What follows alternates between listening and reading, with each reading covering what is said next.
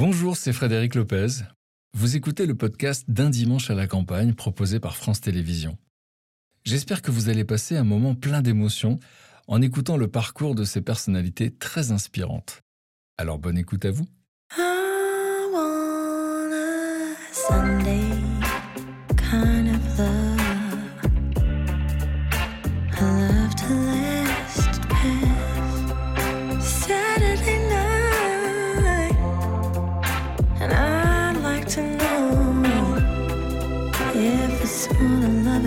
At first sight.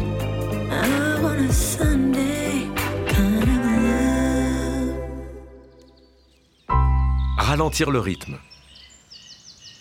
Accepter de lâcher prise. Et vivre un dimanche plein de surprises dans cette maison à la campagne. Comme un bateau. La comédienne Michel Bernier a fait de l'humour sa raison de vivre, le rire comme héritage familial. Ça me fascinait que mon père soit quelqu'un de connu. Et donc, euh, j'avais envie de l'être aussi. Je ne sais pas comment expliquer ça. Enfin, j'avais envie qu'il me voie. La vie de la chanteuse et comédienne Sophia Essaidi a basculé avec la Star Academy. Mais pour cette artiste sensible et perfectionniste, le succès a longtemps été un combat. Il est hors de question que je montre que j'ai des failles. Donc je souffre, je pleure chez moi. Mais euh, par contre, euh, devant les gens, j'ai un sourire euh, parfait. Et ça, c'est éreintant. Fabien Olicard est le numéro un des mentalistes et ses pouvoirs sont vraiment bluffants. c'est ça, c'est correct. C'est vrai, c'est ça Possible, non mais c'est pas possible. Que pour les capsules. Ce week-end riche en émotions, nos trois invités ne sont pas près de l'oublier. Canoë jaune Dimanche à la campagne, de nos rivières, de nos montagnes.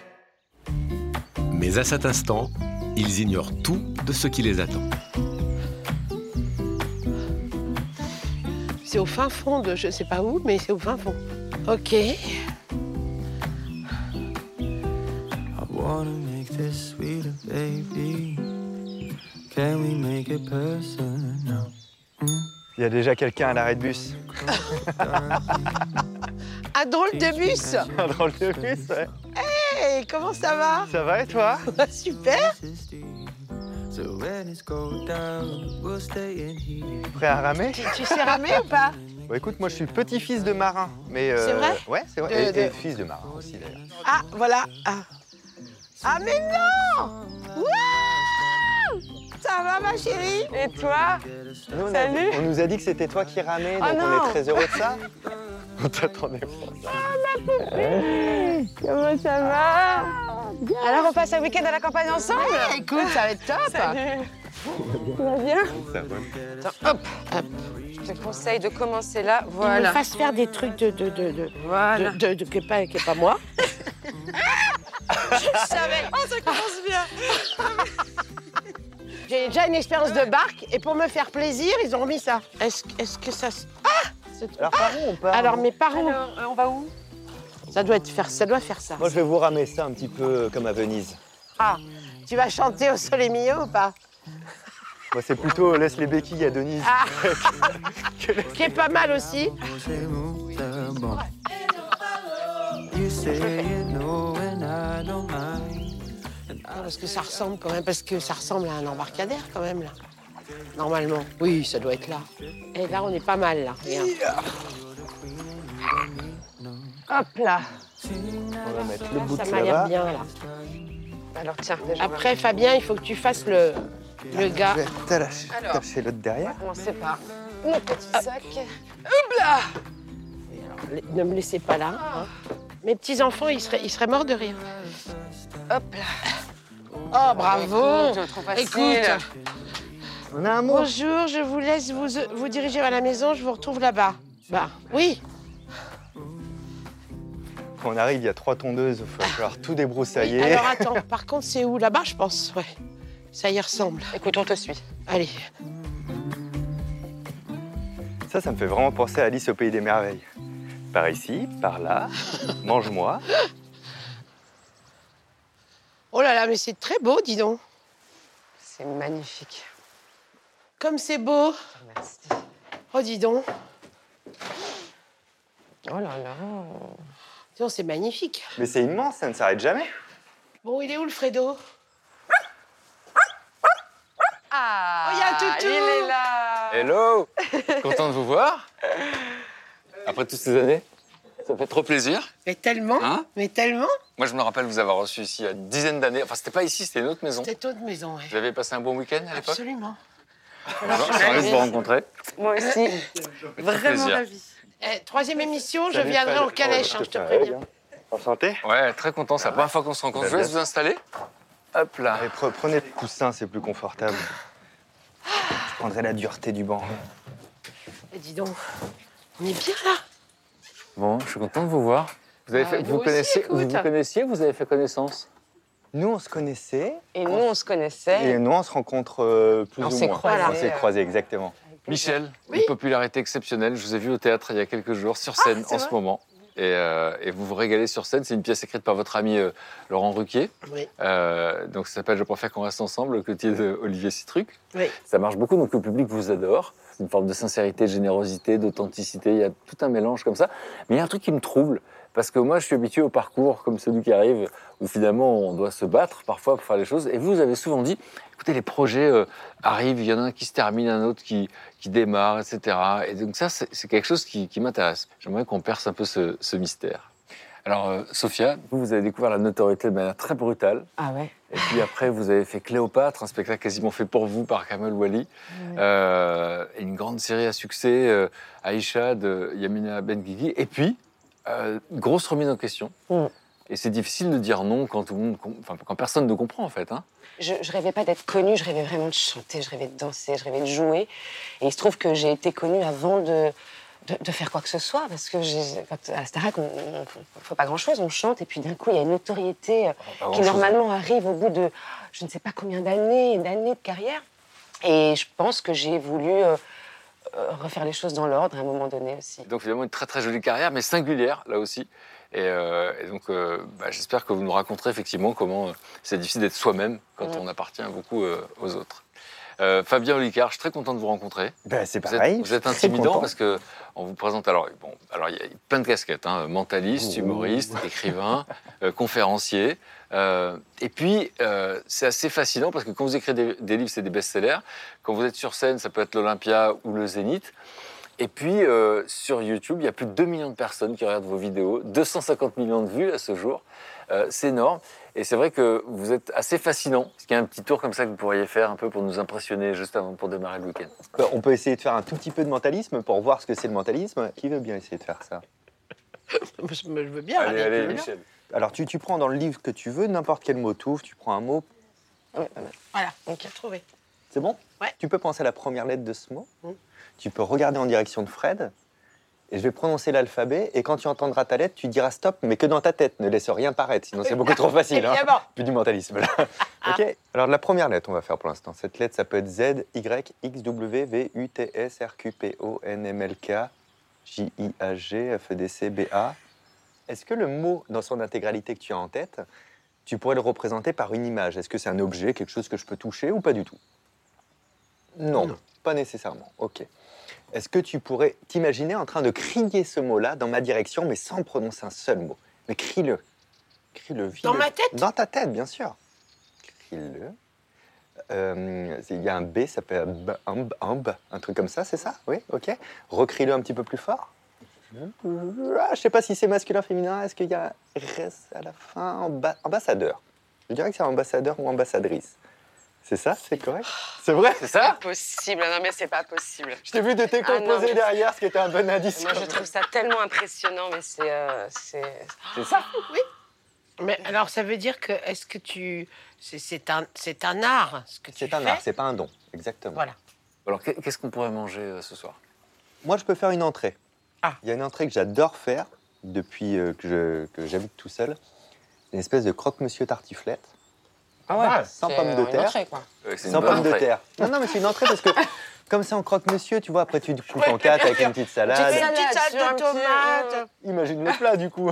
Une petite tartiflette en entrée. Ok. Moi, je peux faire un gratin de, de macaroni, si vous voulez. Moi je peux faire un petit euh, caviar d'aubergine.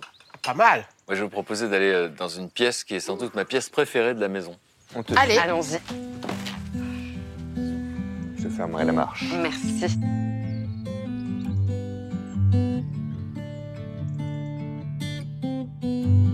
So Sometimes you look the same, Oh là là Ouf. Oh, dis donc. Fais gaffe à ta tête, par contre. Oh, je suis pas bien grand. va. Ça, Ah oui, oui. Alors, attends. On va fermer. c'est génial. Oh là là, ça. Ah, ça, c'est- ça, c'est- ça, c'est sûr que c'est pour moi, je vous le dis tout de suite. Ouais. Ça, c'est mon premier bouquin de magie. Ah ouais C'est un bouquin qui date de 1954. Ça, c'est une, c'est une dinguerie de le voir là. C'est fou. Alors, vous avez trouvé des objets? On a Ouais. commencé à regarder, Et ouais. des objets. Allez, je vous laisse vous installer. Vous vous êtes donné rendez-vous dans la grange de votre enfance. Il y a des choses qui se jouent qu'on va retrouver à l'âge adulte. Moi, j'ai besoin de, comprendre un peu qui vous étiez enfant, euh, quel genre d'enfance vous aviez, euh, de quels étaient vos rêves, est-ce qu'il y avait des déclics? On va voir que ces trois existences euh, qui, sur le papier, au départ, ne se ressemblent pas, dans trois univers complètement différents. On va voir une photo de, Fabien enfant. Quand vous regardez cette photo de, de vous enfant, vous qui connaissez la suite de son histoire, si vous aviez la possibilité d'aller lui dire un petit truc à l'oreille, vous lui diriez quoi? Je pense que le premier truc que je lui dirais, c'est laisse-moi parler, tu vas pas me la faire à moi. Parce qu'à cette époque-là, mon seul talent, c'est de comprendre parfaitement ce qu'on attend de moi. Et donc, il y a plein de Fabiens. Il y a le Fabien de l'école, le Fabien avec les parents, ou le Fabien qu'avec sa mère, ou qu'avec son père. Et j'ai beaucoup de mal à, comprendre un peu ce que je fous là. Mais j'ai un sens social très aiguisé pour savoir comment être le gentil garçon, euh, mais qui prend pas de place, qui est gentil, qui Pourquoi? Parce qu'à l'époque, dans quelle famille vous êtes Qu'on comprenne un petit peu votre milieu? Mon papa, il est peintre en habitez à La bâtiment Rochelle de, de métier, mais il est pêcheur dans la tradition familiale côté de mon père. Et comme on est une famille euh, très modeste, pas pauvre, mais très modeste, euh, bah, on mange du poisson matin, midi et soir parce que mon père va pêcher le week-end et le soir quand il rentre du travail, etc. On habite au bord de la mer, donc euh, c'est comme ça qu'on n'a jamais manqué de rien. Ma mère, elle était, euh, elle, couturière, mais elle a arrêté de travailler quand je suis né, parce qu'on était les trois. Euh, le petit dernier. voilà. Et donc je suis dans cette bulle avec mon frère et ma sœur, donc qui sont quand même vachement plus âgés. Où déjà rien que là, il faut que je m'adapte si je veux pas être tout seul au milieu de tout le monde, tu vois. Et quand vous dites famille modeste, quand vous êtes enfant, à quoi vous savez que c'est une famille modeste? Déjà parce que parce que je sais que c'est important quand on va voir mes grands-parents maternels, parce qu'on va ramener un lapin parce qu'ils sont agriculteurs, qu'on va ramener des légumes et que ma mère en parle. Comme ça, on va pouvoir manger ça dimanche, etc. Je suis assez lucide en fait étant petit. Après, j'avais aussi euh, les indices sociaux classiques. Quoi. Je veux dire, on n'a pas de marque sur les vêtements. Moi, euh, j'ai des fringues, c'est horrible, parce que je suis le dernier de tout ça. Le dernier des cousins, des frères et des sœurs. Moi, J'ai je, récupéré les vêtements retrouve, des, euh, des- moi, je suis allé à l'école, au collège, avec une doudoune rose de ma sœur, quoi. Donc ça, c'est horrible, Ah oui. tu vois. Donc c'était euh, cet entre-deux où tu es heureux à la maison, mais tu te sens pas très bien quand tu es en société parce que tu trouves que ça se voit quand même, quoi. Alors, euh, Sophia, petite photo d'enfance, vous qui connaissez la suite de son histoire, qu'est-ce que vous lui diriez? Oh, ma poupée. Déjà, dis-lui qu'elle est mignonne. hein. Ah ouais. Ça, Ah ouais. c'est gentil. Elle est Mais je lui dirais que, que tout va bien aller. Parce que j'étais vraiment tiraillée, je pense, toute, ma, toute mon enfance entre euh, ce que je ressentais en moi, c'est-à-dire cet appel de, de ma passion, et puis euh, le chemin qu'il fallait que je suive, le- le- ces grandes études, ce chemin de l'excellence. De moi, je me disais, mais c'est pas possible, je peux pas euh, passer ma vie derrière un bureau, ma vie, elle sera sur scène. Euh, La vocation, je l'ai eue très très tôt, mais euh, j'avais pas la place pour pouvoir l'exprimer complètement. Alors, dans, dans quel environnement vous, vous grandissez? Très différent. Euh, moi, j'ai vraiment eu beaucoup de chance. Alors, fais Petite dernière aussi? Ouais, petite dernière, deux grands frères, très proches, un an et trois ans de différence. Donc, euh, Dans à Casablanca Casablanca, au Maroc. J'ai la chance de naître euh, dans, dans un milieu assez privilégié, Votre papa fait quoi dans la vie à ce commandant de bord. Ma mère était, euh, était euh, hôtesse de l'air et elle a, elle a arrêté de travailler quand elle a eu mon grand frère. Donc je grandis dans un, dans un microcosme vraiment entouré d'amour. Ma mère dévouée, mais comme personne à sa famille. Mon père, pas souvent là, forcément, et beaucoup d'amis, vraiment. Le souvenir que j'ai de souvenir. l'enfance, c'est... Le point de départ. Ah ouais.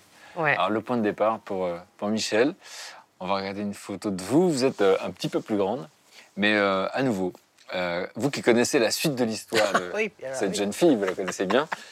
Si vous pouviez retourner dans le passé, qu'est-ce que vous lui auriez dit? Je- on dirait ma fille. Euh, C'est vrai. c'est fou, c'est fou. Oh c'est là fou. là. Qu'est-ce que je lui dirais? Je lui dirais, écoute, euh, c'est super que tu sois là, euh, sur cette terre, parce que c'était pas évident au départ. J'ai échappé euh, à un avortement, donc je, je, je- c'est- voilà, je suis là. Merci la vie, quoi. Merci, merci. Et puis euh, donne de l'amour comme on t'en a donné. Voilà, ça c'est. Alors, pour que tout le monde se, se- se connaisse le contexte de votre naissance, vous pouvez dire ce que faisaient vos parents? Mon père, euh, donc euh, Georges Bernier, euh, professeur Choron, hein, directeur d'Arakiri, puis Charlie Hebdo, puis, puis mille choses. Et puis voilà, mon beau pap- papounet. Et puis un être fou, un être merveilleux, un être iconoclaste, génial. Harakiri, c'était trash. to- total, trash, euh, libertin, libertaire, euh, anarchique, euh, tout ce qu'on veut. Alors pendant très longtemps, ça a été c'est mal vu. les, les- les- les copains et les copines euh, qui avaient des parents un peu, un peu fermés ne voulaient pas que je les fréquente. Ah ouais, Et carrément. oui, oui, carrément, oui. La Et- graine d'anarchiste. eh ben ouais, c'était la fille du diable qui rentrait là, là, là. Et, à partir du moment où ça a commencé avec Charlie Hebdo, où Charlie Hebdo, après Bal Tragica Colombay, est devenu évidemment le journal qu'il fallait lire. Alors là, par contre, j'étais adorée. Ah bon, mais c'est ton père, c'est trop bien. etc. Et en tout cas, vous étiez très indépendante, très jeune. Oui, en même temps, euh, j'étais beaucoup seule, parce qu'ils étaient, c'était des fous, mes parents, donc euh, ils aimaient leur journal, euh, ça leur prenait un temps fou, donc j'étais beaucoup à la maison. J'ai eu l'impression Voilà. d'avoir passé beaucoup de temps à les attendre. Oui, énormément de temps. J'ai eu, merci la télé, ça a été ma, ma, ma nounou, ma copine. Mes, mes parrains, euh, c'était Guy Lux et les, et les Carpentiers. Mon père ne comprenait absolument pas comment je pouvais regarder ça. Et, euh, et donc à l'école, euh, comment ça se passait du coup dans un premier temps? Alors, ça s'est bien passé au début. Moi, si j'avais des, des, des- des- des maîtresses, des profs qui étaient gentils avec moi, qui, qui... j'étais très bonne élève. Si on si on me regardait pas, si on me parlait pas, alors là, c'est la catastrophe. Et donc, euh, je suis arrivée dans une école, je devais avoir quoi, 7, 7 8 ans, et là, ça a été l'enfer. Ça veut dire quoi l'enfer? Bah, L'enfer parce que j'étais euh, la fille du diable, mes parents n'étaient pas mariés, euh, j'étais pas bien, j'étais maltraitée. Des euh. humiliations dans la cour juste pour une tenue que vous avez Alors la tenue, je crois que c'était le pire, la pure humiliation de, de- de ma petite enfance. Ma mère m'avait offert des, des vêtements et une petite cape rouge, un petit béret. euh, et donc euh, je, je vais à l'école euh, toute fière le lundi matin et la directrice me voit et, euh, et euh, elle me fait sortir du rang et elle dit euh, vous êtes euh, vous êtes au cirque, vous êtes venu habillé, vous êtes déguisé. euh. et elle m'a fait rentrer chez moi pour me changer. T'as quel âge à ce moment-là? Bah, j'ai 8 ans. Ah oui, donc, je suis repartie chez moi en pleurs. Et donc aujourd'hui on en rit, mais à l'époque ça doit être un sentiment de rejet terrible. mais épouvantable. Et en plus, je n'ai rien osé dire à mes parents. Parce que je savais que si je disais ça à mon père, il allait foutre le feu à l'école. quoi. Euh, J'avais pas pris donc, cette composante de ton papa, mais, oui. bah mais oui. il y a toujours cette composante. Donc on se tait parce qu'on se dit oh là là, je vais pas créer de problème. euh, Je veux que ce soit calme. Et c'est c'est pour ça qu'après, euh, j'ai j'ai réclamé de partir en pension parce que j'étais trop seule et que c'était tout- trop compliqué à, à gérer pour moi toute seule. Ça. Donc là vous avez 12 ans. Ouais, et je suis arrivée dans une pension au Cournado à Draveil, en, en banlieue parisienne. Et là, j'ai passé trois ans euh, merveilleux. Là, j'étais euh, tableau d'honneur, euh, première partout, euh, parce que c'était une petite structure, parce que je connaissais tout le monde, parce que parce qu'on t'appelle Michel, on t'appelle par ton, par ton de Parce que tu, famille. tu te sentais Ah, bien. J'étais bien. On verra ce qu'on fait vos parents, que la pension s'arrête. Euh, D'où à l'école, comment ça se passe? Il y, a, il y a ce qui se passe à l'école, donc il y a les notes, les résultats qui suivent euh, plutôt facilement, parce que j'ai une bonne mémoire. Je m'aperçois aussi assez tôt que moi, j'ai pas trop de besoins sociaux, quoi. C'est-à-dire que euh, qu'on me parle ou qu'on me parle pas, euh, je suis très occupé dans ma tête. hein. Il y a du monde. Oh, j'ai une vie à mener, j'ai- plein de gens à gérer là-haut, tout va bien. Donc, euh, Plutôt solitaire. plutôt solitaire, plutôt le genre de gamin qui a un copain par an. C'est déjà beaucoup à gérer, quoi, un copain par an. hein, donc euh, voilà. Mais, euh, mais même si je m'entends bien avec tout le monde, par contre, euh, je vois bien que j'appartiens à tous les groupes, donc à aucun. Mm. C'est-à-dire que dès qu'il y a un anniversaire qui se fait ou une activité, personne ne va jamais penser à m'appeler. Alors ça, ça me fait me poser des questions. de- Ah oui. Sophia, comment ça se passe à l'école? Quel genre d'enfant euh, vous êtes? Ah, Moi, ça se passe très bien. Moi, j'adore l'école déjà. Euh, et il y a un truc qui est, qui est quand même vachement bien pendant toute ma scolarité, c'est qu'on avait une sorte de contrat avec mes parents. C'était euh, t'as de bonnes notes, tu fais ce que tu veux. Et moi, ce que je voulais, c'était danser et chanter. Et ouais. Donc, si tu veux, j'ai eu de très bonnes notes. Et ça, ça c'était, c'était bien. Mais j'ai eu aussi une chance, c'est que deux grands frères au-dessus, dans les mêmes écoles, et j'ai été protégée toute ma scolarité. Je- moi aussi, j'ai jamais connu. euh, ah, voilà, Oh T'es toujours là. très malheureuse sur tes photos. hein. Regarde comme elle les regarde, ses frères. Euh, Ah ouais, là, on est- on est- est très, là. très- ah ouais, ouais, on Ah est ouais. très, très proches. Et donc, je voyais certains copains qui, qui étaient malheureux à l'école. Moi, je trouvais ça, trouvais ça génial. Mais tu sais, en fait, moi, j'aimais l'école. Ouais. J'aimais aller à l'école parce que justement, il y avait des gens, il y avait du monde, bah des oui, copains, oui, des copines et tout toi. ça. bah ouais. Après, je, me- je comprenais, tu comprends pas pourquoi c'est aussi difficile, en fait. Hmm. Et donc, euh, au bout de trois ans, vous partez de la pension? Oui, parce qu'en fait, euh, ben, Vos parents? mes parents. faites des efforts. Ben oui, parce que quand je suis partie en pension, ben, je- j'ai fini par leur manquer, en fait, un peu. Donc, euh, quand mon père a commencé à gagner de l'argent avec le journal, il s'est dit bon, ce qu'il faut qu'on fasse, c'est qu'on trouve un, un- un- un bureau et qu'on trouve un appartement à côté du bureau. Comme ça, on remonte le midi, on est avec notre fille, on remonte pas tard le soir, etc. Et là, Mais je dis, pas super triste de partir bah, je- mais si, parce bah que ouais. moi j'adorais être là-bas, j'étais hyper contente moi là-bas. Oh là Vous là. n'avez pas osé leur dire non? Non, pas possible. Alors moi, j'aimerais comprendre parce que aujourd'hui, vous êtes tous les trois dans la lumière. Alors, sou- dis souvent d'abord, quand on est dans la lumière, il y a un besoin de reconnaissance. Euh, donc, je veux savoir si, à quel moment il y a une envie d'être dans la lumière. Alors, vous dites, moi, petite, j'aimais danser. Ouais. Moi, à dix- 12 ans, je vais être danseuse d'abord. D'accord. Et le chant est arrivé euh, plus tard. ouais. Alors les déguisements aussi, ça c'est Ah, un, bah, gros, c'est un gros dossier ça, euh, hein, de gros ma dos, vie. les déguisements, ouais. Ah ouais, la danse. Vous aussi ouais. Ah oui, oui. Ah mais moi je passe mon temps à chanter dans ma chambre, mais il y a un truc assez dingue, c'est que j'ai honte. J'ai honte, bah voilà, dès qu'il y avait un... Alors à cet âge-là, je n'ai pas honte. Hein. Euh, Non, parce que là, je- trop petite là. Mais dès qu'on commence à réfléchir un petit peu, dès qu'on commence à subir le regard de l'autre, euh, le, euh, le- le- le jugement, le- la peur du jugement, euh, ben là, je j'ose pas chanter. Voilà, alors ça, c'était mon activité préférée. Ça, ça m'a duré des années oh, ma- devant ma petite chaîne IFI. Donc, à ce moment-là, ça pourrait être un hobby de chanter. Est-ce que là, vous rêvez d'être chanteuse? Là, je rêve d'être chanteuse, ouais. Ah ouais. Je rêve de faire des tournées, je rêve euh, d'avoir des danseurs parce que j'ai Dalida qui, qui arrive dans ma vie à ce moment-là.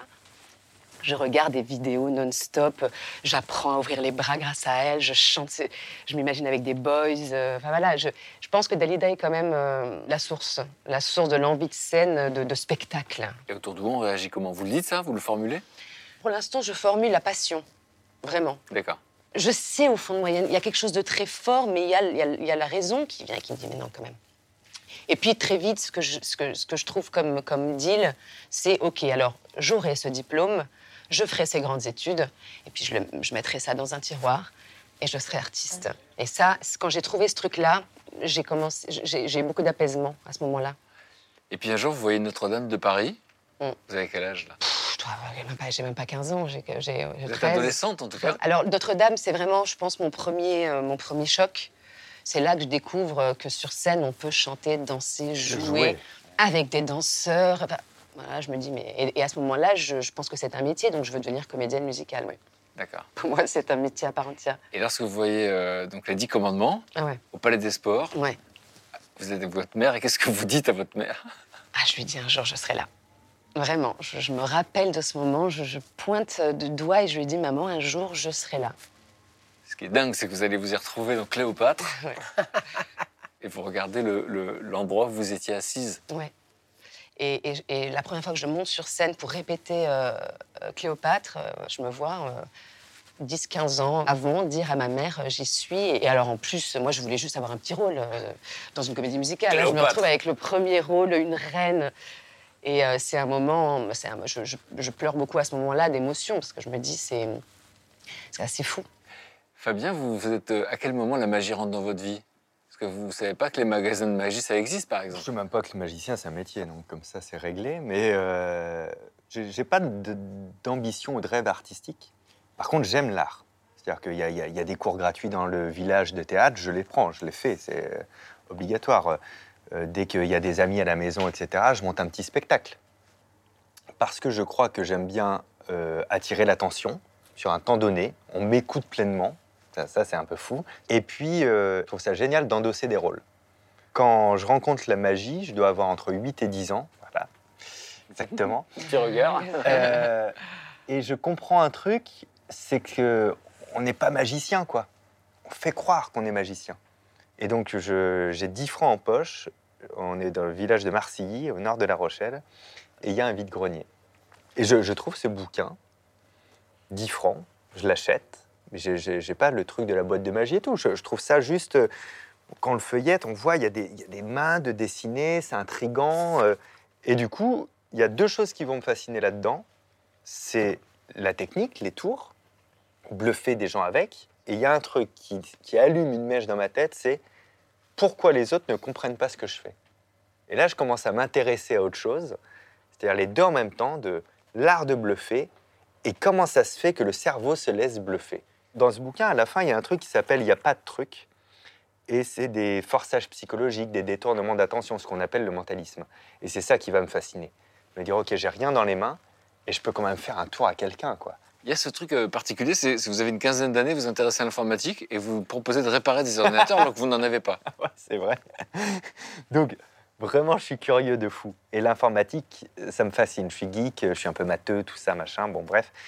Donc, je lis des bouquins sur l'informatique. Et je demande à ma mère un truc pour mon anniversaire, de m'abonner à un magazine mensuel qui s'appelle Windows Magazine à l'époque, qui parle de comment fonctionnent les ordis, et elle m'abonne à ça.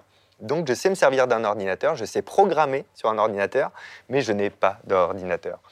Ça, c'est dingue alors. Je me dis, bon, bah, euh, pour gagner des sous, euh, je vais mettre euh, des petites annonces à la boulangerie, euh, bureau de tabac, tout ça, de donne cours d'informatique et répare ordinateur. Et je dois avoir 14 ans, je crois, un truc comme ça. Et donc, ça sonne chez mes parents pour réparer un ordi et donner un cours. Chez l'adjoint au maire du village, je vais chez lui. Et donc, ce qu'il ne sait pas et qu'il apprendra peut-être aujourd'hui, c'est que la première fois de ma vie que je touche un ordi, c'est pour donner un cours et réparer son ordi. C'est Exactement. dingue. Ah, c'est dingue. exceptionnel. Bon, il faut qu'on comprenne que vous savez déjà très tôt que vous aviez une, vous aviez une mémoire particulière. Euh, j'ai une mémoire eidétique, c'est une eidétique, on dit une mémoire photographique. Du coup, ma mère, euh, mes parents ont cru que j'étais intelligent. Euh, Il y, a- il y a le mot surdoué qui a été prononcé. C'est horrible ce mot-là, quoi. C'est que d'un coup, il y a toutes les attentes du monde. hein. Mm. Moi, j'étais très très malheureux de ça. Euh, Dès que je comprenais pas quelque chose, j'étais décevant, tu vois. Mm. Soit la famille ailleurs, Ah ouais. on, on comprend pas que ça aille pas assez vite. Attends, avec le cerveau que t'as, Mais finalement, donc, euh, à l'école primaire, vous ne travaillez pas et vous retenez tout. oui, Et quand vous arrivez au collège lycée, ça se complique. Bah, c'est une catastrophe. Je vis ce manque de travail terrible. Euh, Sixième, ça va encore. Cinquième, ça commence à descendre les notes. Puis je cherche à savoir comment font les autres. Donc ils m'expliquent, bah, on travaille le soir. Oh, ça a l'air chiant. J'ai jamais fait ça. J'ai pas envie de faire ça. Donc je gère un peu le service minimum. Ça fait la farce jusqu'au collège. Et après au lycée, là, ça va changer. Puisque ce sera l'énorme catastrophe dès la seconde, avec redoublement et tout. Et en même temps, découvert de la vie sociale. Et je découvre euh, l'alcool aussi. Et les filles un peu ou Et du coup, bah, tout ce qui va avec, hein, les copains, les filles. Et, euh, et plus ça avançait, plus je voyais que je veux pas faire ça, quoi. Je, je veux apprendre à la carte, je veux... En fait, je veux arrêter les études pour apprendre ce que je veux, quoi. Et ça, c'était très dur pour euh, mes parents, mais surtout pour ma mère, qui depuis, en plus, ce truc de « Ah, apparemment, il est intelligent, je sais pas quoi », avait des espoirs. On aura un bachelier. Mon bac sort, j'ai 9,86. Et du coup, ben, ça passe pas, quoi. Donc, ma mère, ça la vexe et ça la peine. Je pense qu'il y a un mélange des deux. Moi, je suis pas bien vis-à-vis d'elle. Et dans le fond, je lui en veux de m'en vouloir. J'ai créé aucun problème, je suis autonome, j'ai rien demandé à personne. Et pour ce papier-là, quoi, ça remet en cause qui je suis. Tiens, je- j'ai- ça remet en cause ton amour pour moi. Je l'ai vécu comme ça. C'était Mhm. pas le cas, évidemment, mais moi, dans l'instant, je le vis comme ça. Bien sûr, bien sûr. Et, euh, et donc, du coup, c'était quoi votre rêve de, de gamine, d'adolescent? J'ai l'impression d'en- d'entendre aussi Sophia, c'est-à-dire que je pense qu'il y a des choses qu'on. Alors moi, je suis, encore d'une l'époque d'avant où ce métier n'était pas aussi étalé qu'il l'est aujourd'hui. Euh, C'était beaucoup du cinéma. euh, donc comment est-ce qu'on arrive au cinéma, mon Dieu? Mais quel parcours qu'il faut être pour pour un jour quelqu'un vous dise je te veux pour tel. Enfin, c'était extrêmement nébuleux en fait entre ma personnalité qui était plutôt une personnalité d'enfant qui aimait euh, euh, faire des sketchs, euh, se déguiser. Ma, mère, elle avait fait une espèce de valise, une espèce de malle, et dedans, elle mettait toutes ses vieilles fringues qu'elle voulait plus pour moi. Donc, moi, je regardais les films l'après-midi, le dimanche, pendant qu'il dormait, et je refaisais tout le film après, toute seule. Je faisais tous les personnages, je me déguisais, je, je passais un temps fou, je te vois là, je vois ma fille aussi, avec le micro, machin. Moi, c'était le brosse à cheveux, mais bon, c'est pareil. Et euh, toute l'imagination fait que euh, c'est là le sens artistique, en fait. Ce, ce- ce truc-là où on, on ne sait pas ce que ce c'est, on ne sait pas quoi en faire, on est trop enfant pour penser que c'est un métier. C'est vrai que les études, euh, enfin, moi, je, je- je voulais être avocate à un moment, mais je voulais pas être n'importe quelle avocate, je voulais être Gisèle Halimi, je voulais défendre toutes les causes. J'ai un peu fait du droit pour faire plaisir à papa aussi, parce que mon père, il a tellement eu de procès dans sa vie que je devais être un- une future avocate gratos en plus. Donc euh, voilà. Et puis je pense aussi que ça me fascinait que mon père soit quelqu'un de connu. Et donc, euh, j'avais envie de l'être aussi. Je ne sais pas comment expliquer ça. Euh, certainement parce que, euh, je sais pas, j'avais envie qu'il me voit, que je sais pas, sûrement. Mais je le reconnais parce qu'il y a beaucoup de gens qui disent Oh non, mais moi, j'ai jamais cherché, mais moi, je, je- je l'ai cherché. On va raconter la suite tout à l'heure. On va raconter la suite tout à l'heure. Michel dit euh, Moi, je, je fais partie des artistes qui disent Oui, c'est vrai qu'il y avait un besoin de reconnaissance. Vous vous dites À l'époque, j'avais pas cette sensation. Bah, Il, il doit y avoir ça quand même, parce que j'imagine que cha- à chaque fois qu'on a, qu'on va sous la lumière, il doit y avoir ce sentiment, mais c'est pas, c'est pas net et clair. Euh, je passe pas des, des, des, Non, bah, des heures à te des dire, heures à me dire. Je suis tellement rêve- merveilleuse, comment vous Je rêve d'être sous la lumière, je rêve qu'on me connaisse. je- ça, non. Par contre, vraiment, ce truc de je rêve de chanter, euh, c'est vraiment les sensations que me procure euh, le chant. Je, je pleure. Moi, je me rappelle d'une chanson.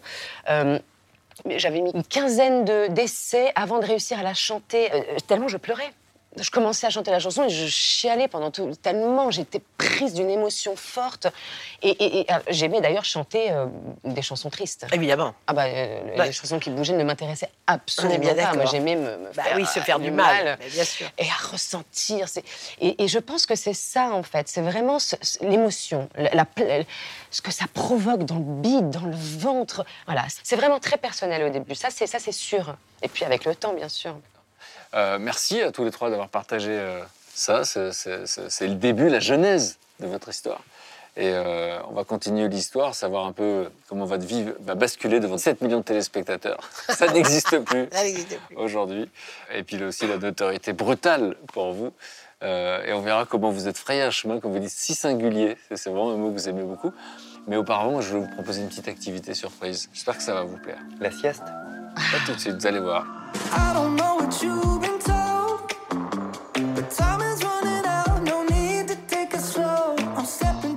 Bon, qui a déjà fait de la pêche à la mouche J'ai j'ai déjà vu des mouches, j'ai déjà pêché, mais j'ai pas associé les deux. Comme euh, au milieu coule une rivière. Ah, euh, Robert Redford Robert Redford. Bah, C'est un peu ça. Moi, ce sera plus Robert que Redford. Bonjour. Bonjour. Bonjour. Bonjour. Enchanté. Du coup, on va faire une petite initiation de pêche à la mouche. Je vais vous montrer comment ça se passe. C'est pas des vraies mouches. Ah, c'est ça, des, c'est des imitations d'insectes.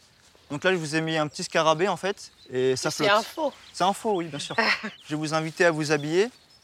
On va vous mettre à l'eau et puis on va pêcher euh, tranquillement moins dans l'eau. clair. pour Bonne moi, balade, euh, les amis. Bonne balade. Michel veut pas se baigner. Non, Michel, elle, elle- elle fait des- un peu de théâtre en ce moment, donc euh, Michel a besoin de. Elle va rester en bonne santé. Elle va, elle doit rester en forme. Tu, tu vas nous encourager, C'est ça. c'est ça. Elles le savent, les truites, que vous faites tout ça avant d'aller les pêcher. Rien que pour ça, devrait se jeter sur l'hameçon. Et confiance. Bon, Ça va, t'es bien assis Ça m'a rassuré de sur te trois, voir ça faire. va. Bien installé On sent que mon corps me dit tout ce qu'on fait n'est pas naturel, Fabien. C'est vraiment, c'est pas normal. N'hésite pas à t'asseoir bien en arrière. Allez, Sophie, on y croit. Ouais, Allez, poser tes hop. fesses au fond. Ça va, vous êtes bien Là, c'est facile. C'est ce qu'ils disent tous. Là, on est bien.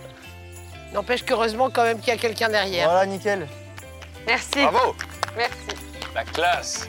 La Cléopâtre, quoi. Ça va, vous êtes tous bien installés On dirait des petits canards en fait. Une fois que vous êtes placés, vous pouvez prendre la mouche dans votre main. Voilà. Et puis là, vous pouvez pêcher directement. J'ai pas compris, on, on le fait sans, sans cesse ou on, a- on attend comment... En fait, le but, c'est de viser le poisson quand, si vous voyez du poisson. Là, ils sont là, ils compliqué. sont là, Ah, ils je- sont là. je- je- on Voilà, en voit exactement. Lui, il croit que c'est une mouche qui s'est posée sur le. C'est ça. Si vous êtes assez discret, en fait, le poisson il va venir manger la mouche. Hop. Ah, c'est pas mal de se lancer. C'est pas remercie. trop mal. C'est pas mal. Tu la vois ta mouche? Tant que la soie se déroule correctement devant, je peux vous dire que c'est un assez bon lancer pour euh, un débutant. Un peu Robert Redford ou pas du tout? Totalement. Ou Louis de Funès plutôt Ça va, Sophie? Ah, moi, je suis bien. C'est très méditatif, ce- Oui, ça c'est vrai par cette contre. aventure. Mais oui, regarde-moi ça. Voilà. Faire, faire. Tire la canne en haut. Quoi tire, tire la canne en haut. Je sais pas si t'as vu, la truite, elle a pris ta mouche. T'as pas été assez réactive. Il fallait ferrer comme si t'allais faire un lancer en Eh arrière. ouais, non, mais j'étais stressée. T'étais pas prête. J'étais Elle a chanté devant des milliers de personnes, mais ça la stresse. En fait, il y en a qui tweetent et vous, vous tweetez. C'est beau ce que tu dis. Mais c'est tellement beau. Je propose qu'on donne nos cannes à pêche à Loïc et qu'on fasse la course. Oh, avec plaisir. Bah bien Allez, sûr. Un, deux, trois. Allez, Allez plus vite. canoë jaune Bien sûr, mais elle est extrêmement. Elle est aérodynamique, Sophia. Allez, Elle a trouvé la technique. Accélère un peu la cadence quand même. allez Je vous rappelle qu'il faut toucher l'île. Ah, hein. c'est Dites, euh, vous allez, Là-bas, là-bas, là-bas là. Ah, c'est vous qui avez gagné. Oui Bravo Merci. Nous inscrits pour les championnats du monde l'année prochaine Bien sûr, Michel. Hop. Oh, c'est bon. Merci, Dominique. Bravo, hein Eh, franchement, vous avez bien lancé. hein. C'est pas mal pour une première. Bon lancé, mais les bredouilles. Il y a un truc que je comprends pas, c'est que vous, vous pêchiez quand vous étiez petit, non? Ouais, mais pas la mouche. En mer, pas en eau douce. Ah, pareil. les, poissons, ils nous snobent, t'as vu Les cas, merci d'être venu. C'était Ouais. chouette, c'était bien ça fait sympathique. plaisir. Salut Loïc, merci. Merci, au revoir. Merci. Salut les gars, merci. Merci beaucoup, au revoir. Moi, j'ai eu la meilleure vanne avec Twitter quand même. Ah bah, pardon. Euh, attends, Moi, je l'ai tweeté pour le coup. Je fais beaucoup de likes.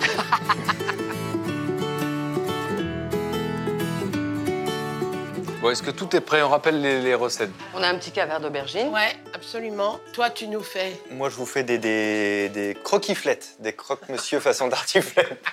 On invente des mots. Et moi, je vous fais des, des- des macaronis au gratin. On a ce qu'il faut, nous, Voilà. ou pas Bah ouais, on est pas mal. Bah, Génial. Je vous laisse commencer. Hein. Allez. Allez, Alors, ça. Peut-être enlever ça de là-dedans. Bonjour, Fabien. Mais c'est incroyable. Tu Ah vas alors nous faire là, un c'est bon. croquis floute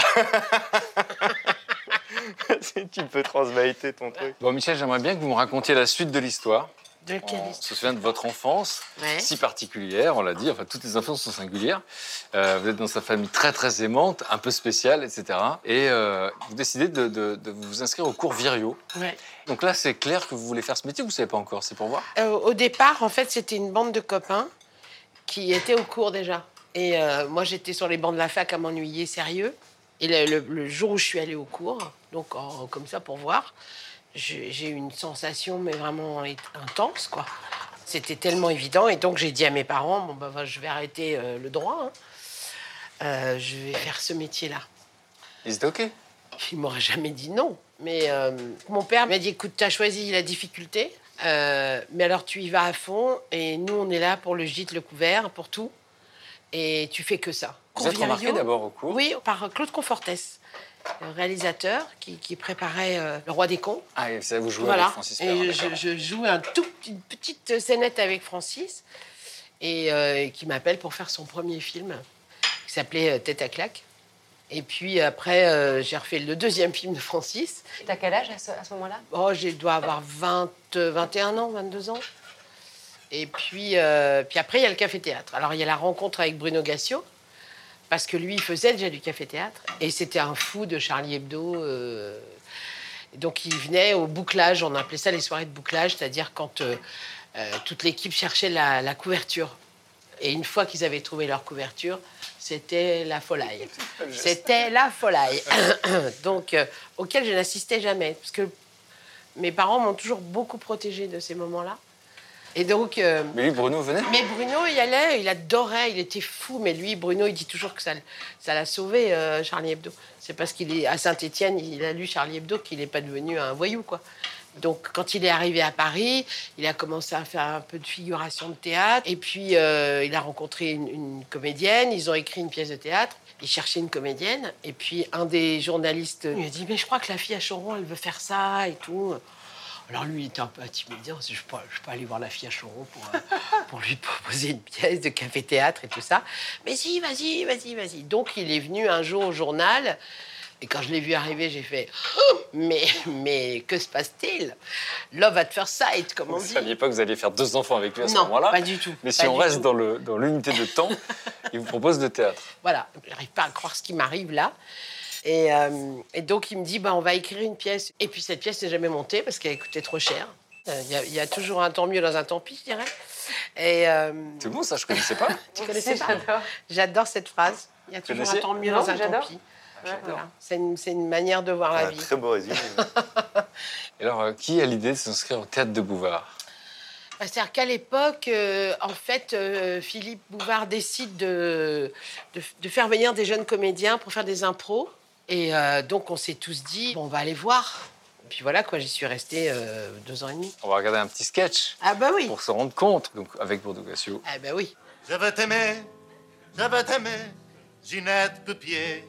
Oh, qu'est-ce qu'il a le rital là? A du Faut Arletty comparer là-dedans. comme tout le monde, il faut qu'il chante Tu n'aimes pas la chanson? Non, Mais qu'est-ce que tu veux que je chante? Rien Si, je connais. Rien que pour toi, je n'ai fait cette chanson. Mais il est lourd celui-là Je t'ai dit rien Mais c'est rien, c'est la chanson qui s'appelle Rien.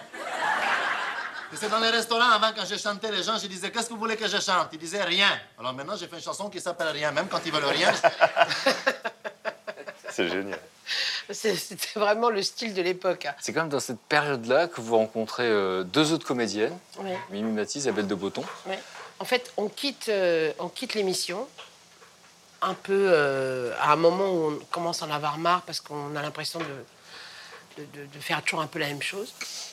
Un peu persuadé qu'avec la popularité qu'on a, euh, eh ben, toutes les portes vont s'ouvrir. Euh, c'est toujours bizarre d'ailleurs d'être une vedette dans la rue et puis une fois qu'on va chez les producteurs, on est, on est rien. On s'est dit, mais on est con quoi, il faut qu'on fasse un spectacle toutes les trois. Donc on est allé rechercher tous nos sketchs, on les a retapés, euh, réécrits, remis au goût du jour, et puis on a fait la tournée des cafés-théâtres. Et c'est comme ça qu'on a, on a fait les filles et qu'on on a commencé à Paris et qu'on a passé sept ans ensemble. Sacrée, sacrée aventure, en fait. oui, hein. ah bah total. Et vous êtes quitté en bon terme. Oui, oui, on s'est quitté en bon terme. Ça n'a pas été simple, simple à ce moment-là, parce que Mimi, elle avait envie de faire cavalier seule. Et donc, euh, pour nous, c'était un peu tout d'un coup, euh, qu'est-ce qui va se passer? Et à ce moment-là, j'ai une, une copine, Pauline Domal, qui, qui avait écrit une pièce euh, pour euh, un homme et une femme, et qui me dit, mais, mais euh, pff, tu veux pas faire le, le rôle du plombier? Ça serait rigolo que ce soit toi. Dit d'accord. Vous Moi, je oui. dis toujours d'accord. Je dis toujours oui. Yes, il y avait Yes Man. Je dis oui. ça. Je dis oui parce que parce que C'est une nouvelle aventure à chaque fois. Oui, et puis on sait pas. On sait pas. Faut prendre le risque. C'est comme en amour, on prend le risque. Autrement, il se passe jamais rien. Moi, je suis assez euh, touché par votre parcours, en fait. Non, non, mais c'est vrai qu'on a beaucoup à apprendre. Je, je dis oui, et, euh, parce que je ne sais pas comment ça va se passer. Génial, il y a un truc de faire, en fait. Il y a un moment, il faut mettre le pied dans le. Dans, voilà, faut, faut, faut mettre le pied dans la porte, quoi. Faut pas qu'on la ferme, la porte. Donc, euh, c'est le risque. Moi, je trouve que c'est bien les risques. Non, C'est pas Fabien qui va vous contredire. Un des risques, vous en avez pris beaucoup. D'abord, donc, on, on- on- on s'est arrêté tout à l'heure euh, dans la grange en disant que votre maman euh, comprend pas pourquoi vous ratez le bac et, et vous n'allez même pas au rattrapage. Et vous partez de la maison, vous avez 18 ans, et, euh, et vous allez vivre dans un camping. Oui. Et euh, vendez des nappes sur les marchés, Je vends des nappes en polyester 100% anti-tache, un coup d'éponge au quotidien. Allez-y, madame, n'hésitez pas. Même à la lumière de la lune, ça, ça tient. Pourquoi au camping? Euh, parce que c'est moins cher qu'un appartement, le camping. Et parce qu'à ce moment-là, vous, décidez de partir de la Ah maison. oui, c'est une oui, manière oui. de dire. Ah oui, e- exactement. Je... Mais en fait, j'ai pas le truc de je pars de la maison. Pour moi, c'est naturel. Je vais travailler, donc à un moment donné aussi, je m'assume. Enfin, euh, et, euh, et donc je, je- je vis, je vis au camping. J'a- J'arrive au camping, ça je me souviens. Il y a deux autres gars qui arrivent en même temps que moi. Et je fais, euh, vous, vous venez camper, vous connaissez? Ils me font non. Je mais moi j'ai vu que c'est jusqu'à trois toiles de tente. On leur dit qu'on se connaît, on se met tous les trois ensemble, quoi. Et donc on, a partagé comme ça notre emplacement. Et il y en a un autre qui travaillait sur les marchés dans le tas. Il y en a un qui était ripper à l'arrière des camions poubelles. Et, euh, et grâce à lui, on a mangé comme des princes. Parce que quand il faisait les, les grandes surfaces, les grandes surfaces, il y a un yaourt qui est pété sur la palette, il jette la palette. C'est pas vendable. Sauf que lui, il passait derrière avec le camion. Il mettait tout ça devant et je n'ai jamais aussi bien mangé que ma vie. Nous, on a mangé, mais comme des rois pendant ces mois-là. Vous avez eu un restaurant savoyard à La Rochelle. Exact. Ah, ça, ça, il faut le faire, hein. Voilà. Comme ça, devait pas Restaurant être savoyard à La Rochelle, pardon. ça, ça devait cartonner, du coup. C'était un carton. C'était euh, l'idée euh, d'un d'un copain qui s'appelle Denis et, euh, et qui était en cuisine. Moi, j'étais en salle. Et on était un peu feignants, mais dans le bon sens du terme. C'est-à-dire, nous, ouvrir le midi, ça ne nous intéressait pas. Là, on ouvrait le soir. Mais comme on n'ouvrait que le soir, Tant qu'il y avait un client qui rentrait, on était ouvert. Sauf qu'à La Rochelle, en plein hiver, va trouver à manger à 22h30, 23h, bah nous, on est là. Donc c'est génial parce qu'à chaque Ah, fois, vous quand même, il y a un côté très malin. ça. Vous avez une boîte de marionnettes aussi De close-up, tout ça pour les. Ça, c'est en 2006. euh, je me dis, allez, je vais ouvrir une société, un truc qui me plaît, qui soit pas contraignant, où, où j'aurais pas l'impression de travailler, même si je fais beaucoup d'heures. Et il y a un truc qui me fascine un peu, c'est les anniversaires pour enfants à domicile. Et ma promesse aux parents, c'est je m'occupe de tout. C'est juste ça en fait. Donc je vais faire jouer les enfants, je vais leur faire un spectacle de marionnettes, je vais leur faire quelques tours de magie après euh, pour clôturer la journée. Je m'occupe aussi du goûter, si le goûter est prêt, c'est moi qui les fais manger, etc. Et je prends un grand, grand plaisir à le faire. Et là, je commence à me dire, faire des petits trucs de magie, de mentalisme pour les gens, ça, ça commence à me plaire. Et je commence à creuser un petit peu de ce côté-là et à, à travailler ce qu'on appelle en événementiel, à proposer mes services pour les entreprises, pour les particuliers. Alors je fais du mariage. Et les soirs où j'ai pas de travail, qui sont plutôt nombreux, bah, plutôt que d'être dans mon canapé, je vais dans le centre-ville de La Rochelle et je fais des tours aux terrasses. Et donc je fais des tours comme ça, je demande pas d'argent, rien, juste je m'entraîne. Et fin 2007, je vois un concours organisé à Cannes qui s'appelle les Cannes d'Or, concours de magiciens de close-up. Donc le close-up, c'est des petits tours de magie comme ça. C'est les tours de magie de proximité, en fait, Mhm. c'est ça. Moi, j'arrive là-bas, je vois le niveau technique des gars. C'est une catastrophe pour moi. Car je vois des mecs, c'est des tueurs à gages, quoi. Moi, je suis nul en technique, quoi. Ils, utilisent des termes que je comprends même pas. Ils- font des trucs avec leur jeu de cartes. C'est la panique. Et je me dis, bah, tu sais quoi? Tu vas assister à des belles prestations. On part faire le concours. Le concours, ça se passait dans des restaurants partenaires. On était accompagnés de juges. Et notre job à nous, les concurrents, c'est d'aller à une table de personnes qui ne nous attendent pas, qui savent même pas qu'il va y avoir un magicien, et d'être capable bah, de leur faire des tours. Et donc, on va être, noté sur la technique, sur notre relation à la table, sur notre manière de faire, etc. J'ai pas d'appréhension parce que déjà, j'étais serveur. Et quand tu es serveur, tu as l'instinct de trouver le trou, de trouver le leader de la table, Tu vois ce que je veux dire? Donc déjà, j'ai ça en moi. Et puis comme j'ai fait des tours euh, sur les terrasses pour m'entraîner pendant des mois, des mois et des mois, ça me paraît pas bizarre à faire. Donc nous, on voit pas ce que font les autres, forcément, etc. On, on est sur notre truc. La remise de prix se fait dans une grande salle après un petit spectacle. Moi, je sais que j'ai perdu. Je sais que je suis le dernier. Donc, pour économiser une chambre d'hôtel, écoute-moi bien, je suis déjà rhabillé, ma valise à la main, la porte du fond de la salle, vraiment avec la main sur la poignée. Hein. J'exagère pas, quoi. Mais je veux savoir, c'est quoi le nom des copains qu'on gagnait? On s'est liés d'amitié au cours de la journée. hein. Ah, le troisième prix et tout, Sébastien, ah, super et tout. Le deuxième prix, Mike, parfait et tout. Et le premier prix, alors c'est qui? Le premier prix Fabien, Fabien Olicard. Et donc me voilà arrivé sur scène avec ma valise, mon manteau, mon écharpe, prêt à partir.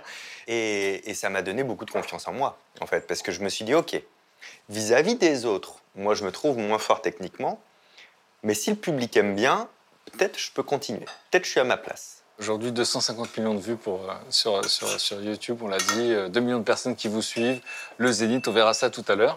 Et euh, surtout, on verra un peu comment ça s'est passé pour Sofia quand elle a quitté le Maroc, quand elle est arrivée à Paris pour les études officiellement.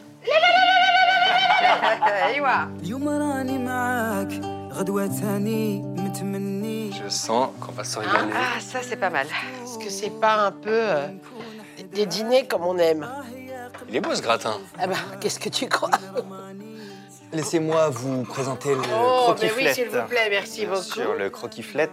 On a vu un peu gros, là, je pense. Ouais, ouais, ouais. Ouais, en même Là, temps. c'est beaucoup. Bon, bon appétit, on goûte Bon, alors. on, Bon a- on appétit. attaque alors C'est très bon. Vraiment On me régale. Le croquis-flette. Moi, j'aimais bien l'idée qu'on reprenne le récit euh, de Sofia. Euh, donc, on a connu une petite fille au Maroc qui euh, rêvait de chanter. Euh, vous dites, bah, voilà, les comédies musicales, c'est très chouette euh, parce qu'on peut chanter, danser, jouer la comédie. Vous avez rêvé euh, devant les Dix Commandements quand vous étiez gosse. Et vous venez à Paris pour des études officiellement. Mm. Au départ, vous pouviez faire une, une école à Lyon, c'est ça? Exactement. C'était une école de commerce, à Lyon, une grande école de commerce. Et euh, comme j'ai de bons résultats, j'ai aussi eu. euh, Juste, On peut faire un petit flashback. On dit bon résultat. Je sais. Un je des sais, premiers traumas de votre vie, c'est que vous avez le bac avec une mention Assez bien. assez bien. Ouais. Et ça, ça aurait pu être bien, Mais non. mais ça va dire quelque chose même par la suite. On comprendra que le perfectionnisme, c'est un truc très dangereux. Ouais. Mais donc, vous, pour de vrai, vous ne le vivez pas super bien. Ah bah même très mal. Je passe ma soirée de bac euh, à pleurer dans mon lit. C'est terrible hein, avec, le, avec le recul. Mais euh, oui, c'était ce perfectionnisme. euh, Puis je, je pensais vraiment l'avoir. J'avais euh, ma moyenne de l'année était. euh, Tu l'as eu. alors oui, avec une mention bien. Excuse-moi. Et euh, donc cette mention bien était là. Le bac blanc, j'ai la, la mention bien. Mon- ma moyenne de l'année, c'est une mention bien. J'ai aussi mes deux frères qui passent avant moi. On est tous bac scientifique avec un avec une mention bien et avec une mention très bien. Donc, Ah non, il y a aussi, bah oui. bah, bien sûr, il y a Bah aussi la pression. Et je, je- je l'avais, d'ailleurs, je l'ai- je l'ai je l'ai raté à rien. C'est vrai que ça paraît anecdotique aujourd'hui, mais que vous l'avez vraiment très mal vécu au début. Ah non, non, j'ai vraiment, euh, j'ai vraiment pleuré toute la nuit. Je ne suis pas sortie euh, cette soirée de résultat du bac où tous mes copains étaient en boîte. Moi, j'étais au lit. si ma mère, d'ailleurs, ma, Même ma ceux mère, qui l'avaient raté. ah oui, oui, mais pareil, c'était pareil. Ma mère, d'ailleurs, était désolée pour moi. C'est-à-dire que ce- à ce moment-là, c'est même pas elle euh, qui, qui- qui me met cette pression, c'est moi toute seule. Et elle me dit, elle me dit, mais sors, va avec tes copains. Et moi, je pleure. Et, et bon, c'est comme ça. hein. C'est euh, c'est assez, assez dingue. ouais. Donc vous montez à Paris pour les études? Oui, alors du coup, j'ai- Paris aussi. J'ai euh, j'ai été acceptée à Dauphine, qui est une, qui est, c'est une extrêmement prestigieuse. Donc, je, je- je demande à mes parents si je peux plutôt aller à Paris faire Dauphine plutôt qu'aller à Lyon, parce qu'à Paris, il y a les castings. Vous leur dites la vérité ou vous, vous trouvez des Je prétextes dis la vérité, clairement. Ouais. Ouais. Et, euh, et ils me suivent parce qu'ils savent, je parle surtout de ma mère parce qu'on était très très proches, elle savait à quel point c'était viscéral, il fallait que je chante, il fallait que je fasse- passe des castings. Au Maroc, il n'y avait pas de casting, très peu. Et, et donc elle savait que d'arriver en France, c'était enfin le moment où je- j'aurais pu commencer à, vivre le début de mon rêve, c'est-à-dire euh, chanter devant, devant, devant euh, des professionnels, des jurys. euh. Et avant de parler de la Starac, est-ce qu'il y a des castings avant ou c'est le premier casting? Alors oui, je passe un ou deux castings qui se passent très bien. J'arrive deuxième. Et là, donc, la Starac, c'est la troisième saison? Mm. Donc vous savez ce que ça veut dire, vous savez ce que ça... Ah non, mais moi, je, suis fanatique de la Starac à ce moment-là. Je Ah, regarde évidemment. ça, euh, je rêve de faire cette émission. Je me- Alors, j'étais pas très à l'aise avec, le, avec le, le concept. Le côté té- télé-réalité m'embêtait beaucoup, j'étais très pudique. Mais je me disais, mais si, c'est pas grave, si s'il si, faut passer par là pour entrer dans ce métier puis apprendre, allons-y. Et j'ose pas le faire. Et j'ai une amie que j'embrasse qui s'appelle Lina Tassi, qui est, qui est une amie de fac, qui euh, me dit Mais envoie, envoie une cassette. Je, dis, Mais je le fais vraiment, mais, mais on le fait. On se débrouille. Je chope une, une caméra. Dire, c'est chez quoi les mon cassettes voisin. C'était une- un- une- des VHS qu'on envoyait. On devait chanter deux chansons. Et j'envoie ma cassette, vraiment en me disant bon, allez, Je l'envoie, mais bon. Et on me rappelle. Et on vous appelle, on vous prend. Donc ça, Alors c'est- là, c'est. euh, Ah, mais j'y crois pas. incroyable. Non, mais je n'y crois pas. Je me dis vraiment, c'est pas, c'est pas réel. Et alors, euh, comment vous vivez les quatre mois dans le château en a qui vous filment Un rêve. Le début, le début très compliqué avec, avec les, les- les- les caméras. Euh, moi, je, très pudique, je me rappelle, je, je me cachais derrière. Il y avait un- des endroits où il n'y avait pas d'accès caméra, il y avait un buisson, je me rappelle. Quand j'étais pas bien, j'allais pleurer là-bas. Mais à part ça, euh, au bout de quelques jours, de quelques Mais Qu'est-ce qui semaines, vous faisait pleurer? Ben, le- le- le- le- la peur. Mais alors moi, à ce moment-là, je ne pouvais pas être vulnérable. C'était pas possible. J'étais une machine de guerre. C'est ce qu'on disait d'ailleurs de moi. hein. Je pleurais dans mon coin, puis je revenais. euh, Tout était génial. je maîtrise, tout est bien. euh. Il y a un moment où vous ne pouvez pas retenir vos larmes devant, la- devant les caméras. C'est votre duo avec Sting. Oh là là. On regarde et puis vous nous racontez les coulisses.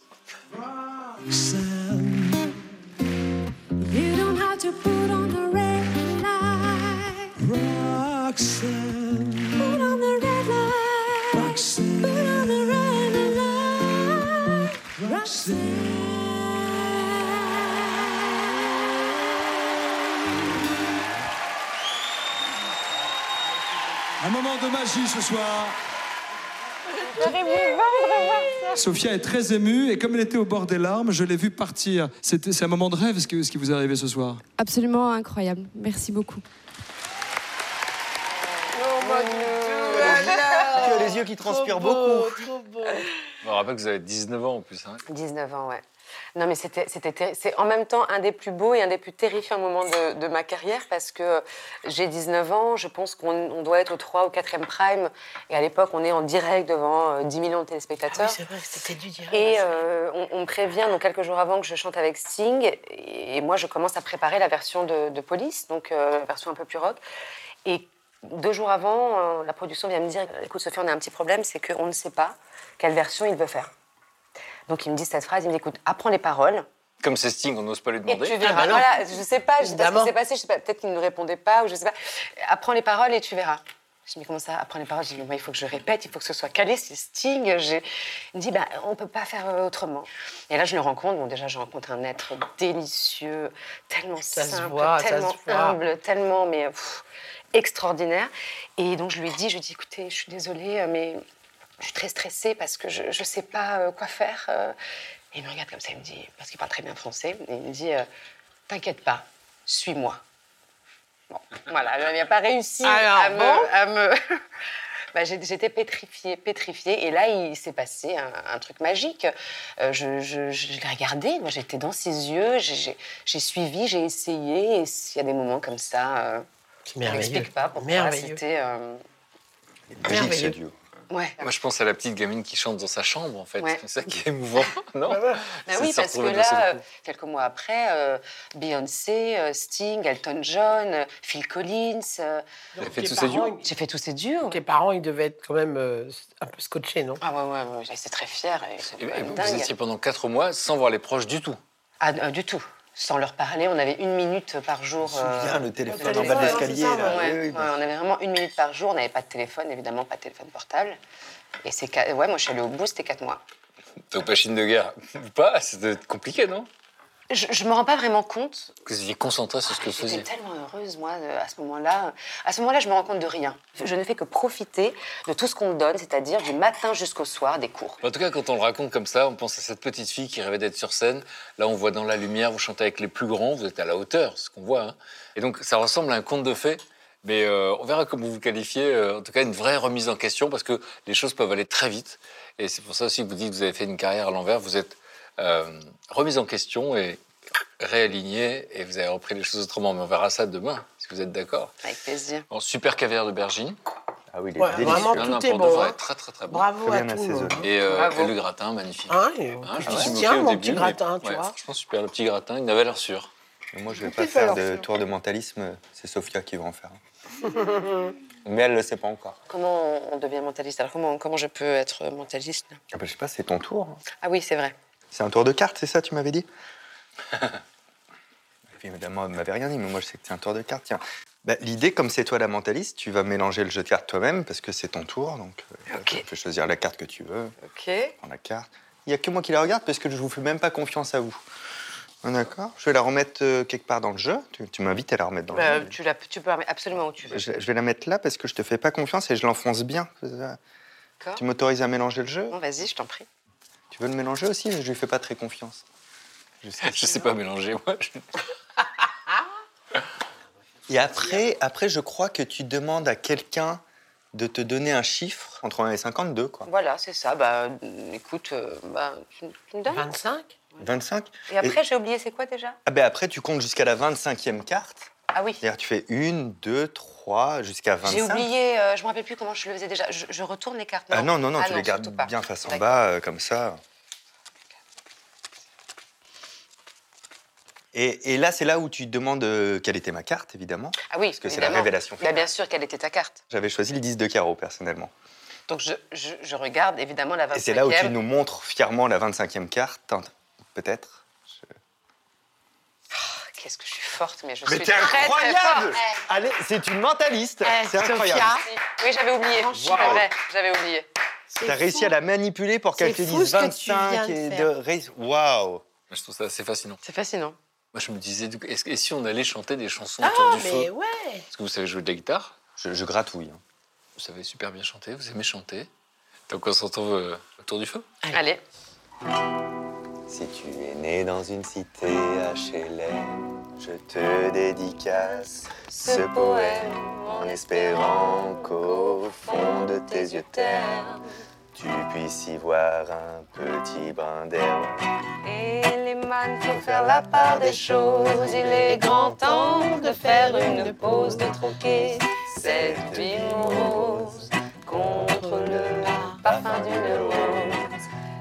À dimanche à la campagne, de nos rivières, de nos montagnes, de la vie mal, du monde animal. Crie le bien fort, oui, c'est le corps de vocal. Hey Magnifique Magnifique. Moi, Cabrel, je pense que tout le monde la connaît. Francis, Francis, si tu nous attends, on est là, on, on te chante, on t'aime. tu es au fond de notre cœur. Francis. Avec ou sans moustache Euh, moi, pense tout toujours à comme lui. il veut. Pas de problème. Moi, c'est clair. Alors moi, je n'étais rien personnellement. moi, je n'étais rien, et voilà qu'aujourd'hui, Je suis le gardien du sommeil de ces nuits, je l'aime à mourir. Vous pourrez détruire tout ce qui vous plaira. Elle n'aura qu'à ouvrir l'espace de ses bras pour tout reconstruire, pour tout reconstruire. Je l'aime à mourir. Elle a gommé les chiffres des horloges des quartiers. Elle a fait de ma vie des cocottes en papier, des éclats de rire. Elle a bâti des ponts entre nous et le ciel, les traversons à chaque fois qu'elle ne veut pas dormir, ne veut pas dormir. Je l'aime à mourir. Ah, il t'aime bien. J'aime bien. Bravo. Vous savez qu'il y a un voisin à côté d'ici, c'est pas une blague, il est juste à côté d'ici, il est prof de tai chi. Ok. J'ai fait ça quand j'avais 8 ans. Dans les cours, toujours graphiques de mon village, il y avait la gymnastique chinoise, ça s'appelait. Je m'étais inscrit à ça. Et tout le monde dans ma classe se moquait de moi parce que je faisais de la gym et j'étais un garçon. Mais c'était du tai chi. Du coup, j'en ai pas fait depuis 32 ans. Moi, j'en ai jamais fait. Incroyable. Moi non plus. J'en ai fait, donc demain cours de tai chi, puis après le brunch. Parfait. Ça vous va? Parfait. La vie est merveilleuse.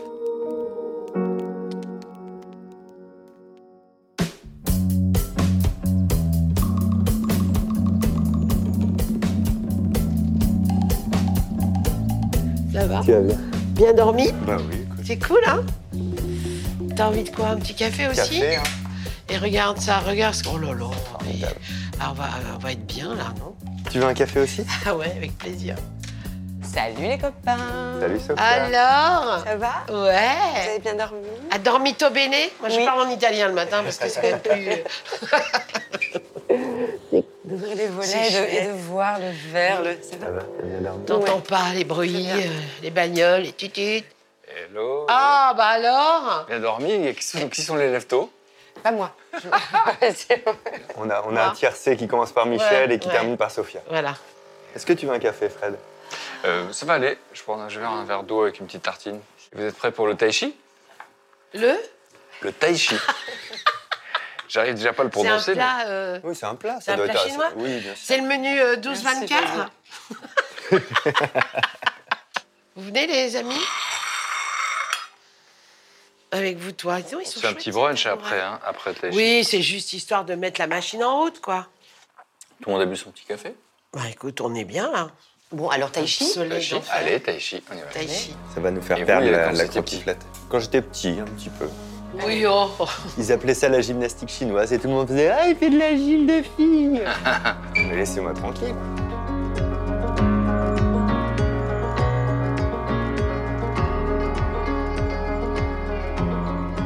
Salut Clément. Bonjour Frédéric. Ça va? Ça va et toi? Ouais. Bonjour. Michel, Enchanté. Enchanté, Clé- bonjour. Clément. Clément. Fabien, enchanté. Fabien. Fabien et Sophia. Sophia. Sophia, Michel, Fabien. Fabien. Euh, le tai chi, c'est pas que un art énergétique. C'est joli, c'est très esthétique. On, on peut souvent, si on ne connaît pas, ça ressemble beaucoup à de la danse aussi. Mais chaque, euh, chaque mouvement a une application euh, martiale. C'est une méditation à- en mouvement. Et puis c'est vrai que On les voit comme ça faire des trucs. C'est pas ça, c'est pas ça le tai chi ben, Ah, On va le faire. Ah, J'ai toujours rêvé de faire ça. On va faire le salut et vous allez saluer avec une intention.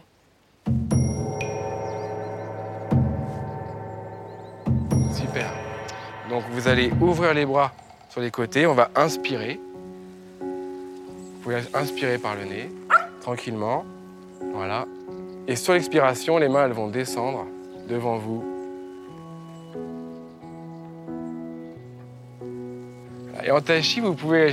Souvent, je prends l'image, vous voyez, quand vous êtes dans la piscine, vous nagez, vous ressentez la, matière, la résistance de l'eau. Essayez de retrouver cette sensation avec l'air. Et puis, on va faire, le- on parle de la piscine, on va le faire dans l'autre sens. Ça fait comme le mouvement de la brasse. Et on va inspirer. Et on va continuer ce cercle. Hop, avancer ici et arriver là. Euh, Mettez-vous deux par deux. Euh, Il y en a un qui se met dans la, dans la position ou une de- du chat là. Ouais, une. Donc là, voilà, si je veux mettre une baffe, voilà, il a, il a de quoi se bloquer. Et de l'autre côté, alors tu peux utiliser l'autre main. chieuse. L'autre l'autre main.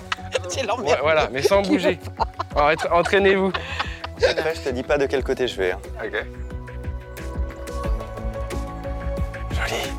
Tu as, tu, as, tu as déjoué ma feinte. Regarde, vas-y, essaie. Clac. Ah ouais, voilà, c'est ça. Euh, voilà. En même temps, si on se battait à cette vitesse dans la vie, on, on s'en sortirait à chaque fois. hein. Oh, dis donc. dis donc, dis donc. Bah quoi Quoi, ça Oh. va, oui ou quoi? J'ai un ami à moi qui se demandait si ça, c'était du tai chi. dans le- En fait, on réessaye la petite forme. Allez, la petite forme. On expire. Les mains.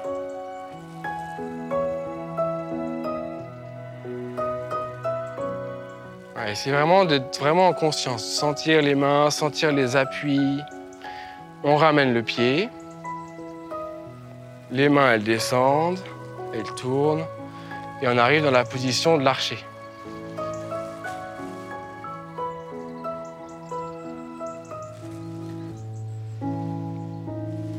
Eh bien, merci à vous. Merci, Merci beaucoup. Clément. On applaudir. euh, Merci, Clément. Voilà, content qu'on ait, contente, hein il est content qu'on ait terminé. Bon,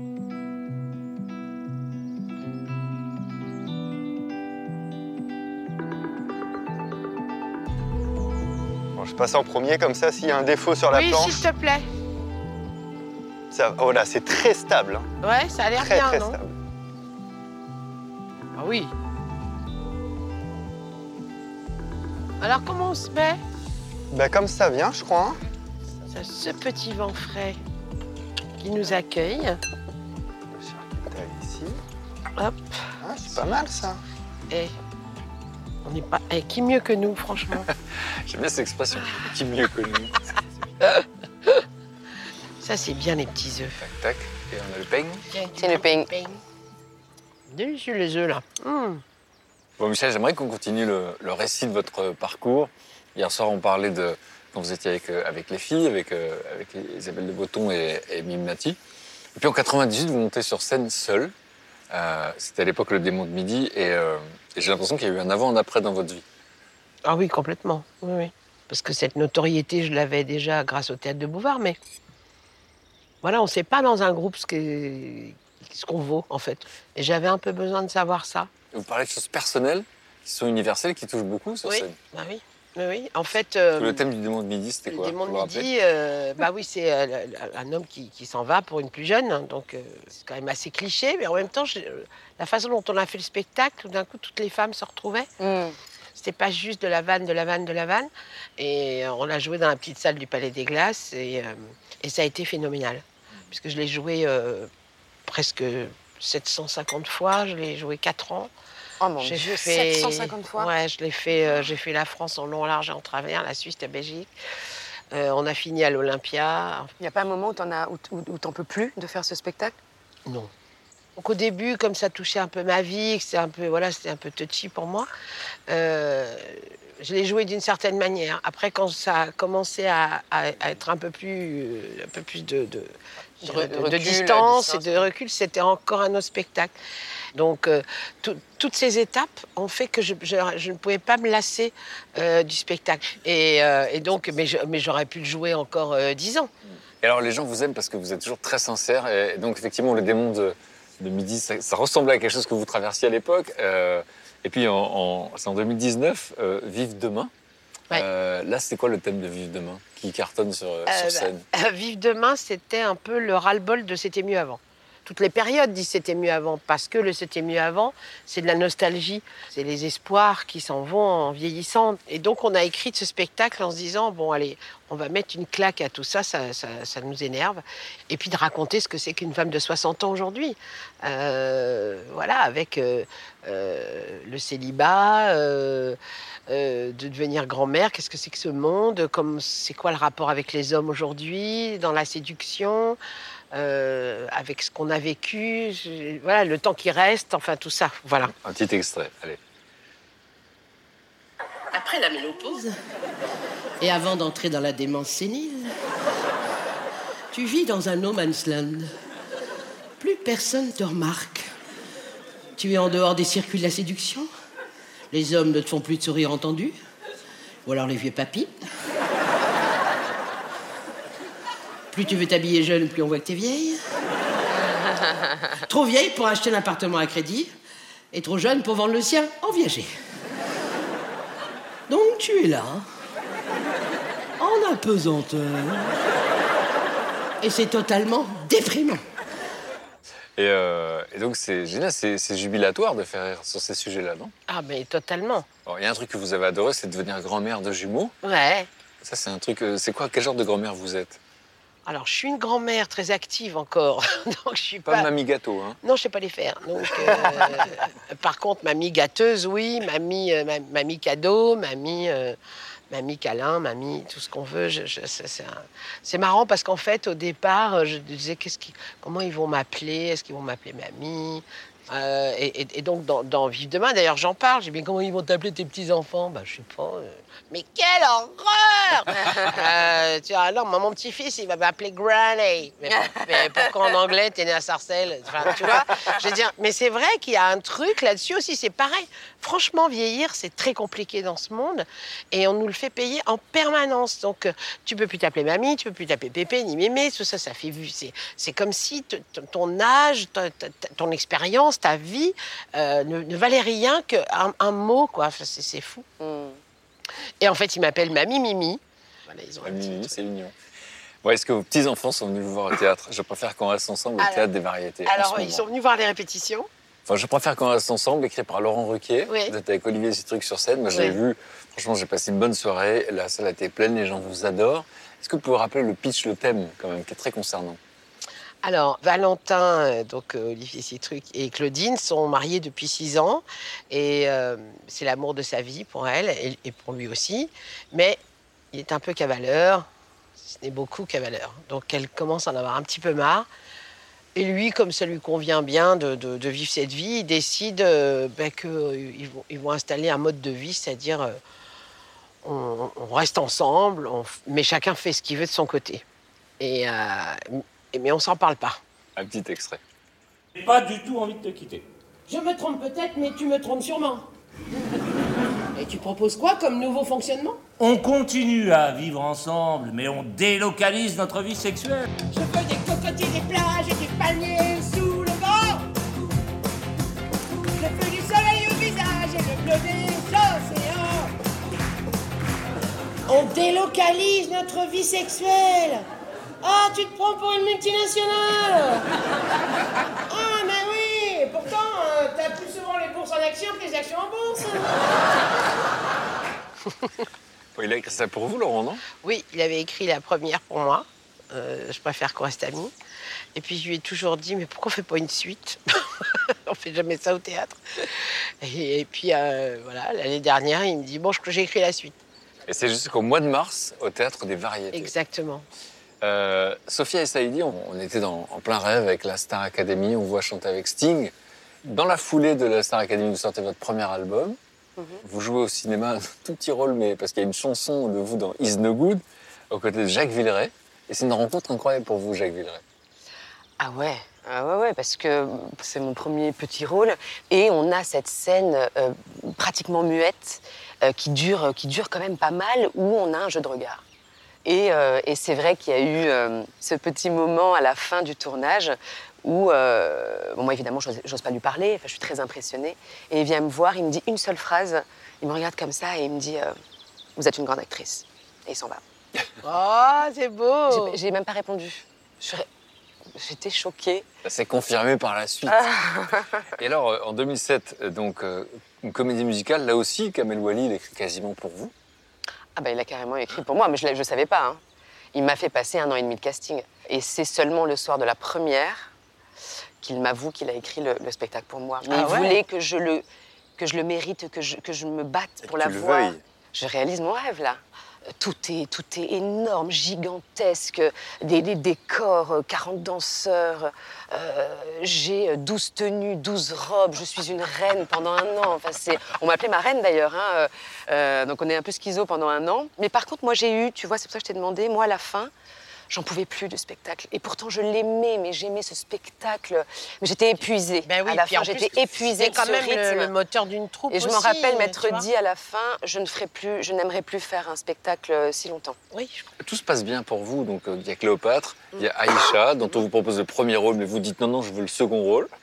Bah, je passe le casting pour le second rôle, ce qui m'allait très bien parce que c'était euh, c'était un rôle important, mais j'avais jamais tourné. Donc, euh, et, et j'ai cette m- ce- m'avait eu surprise d'avoir la réal qui, me, qui finalement me propose le premier rôle après le casting.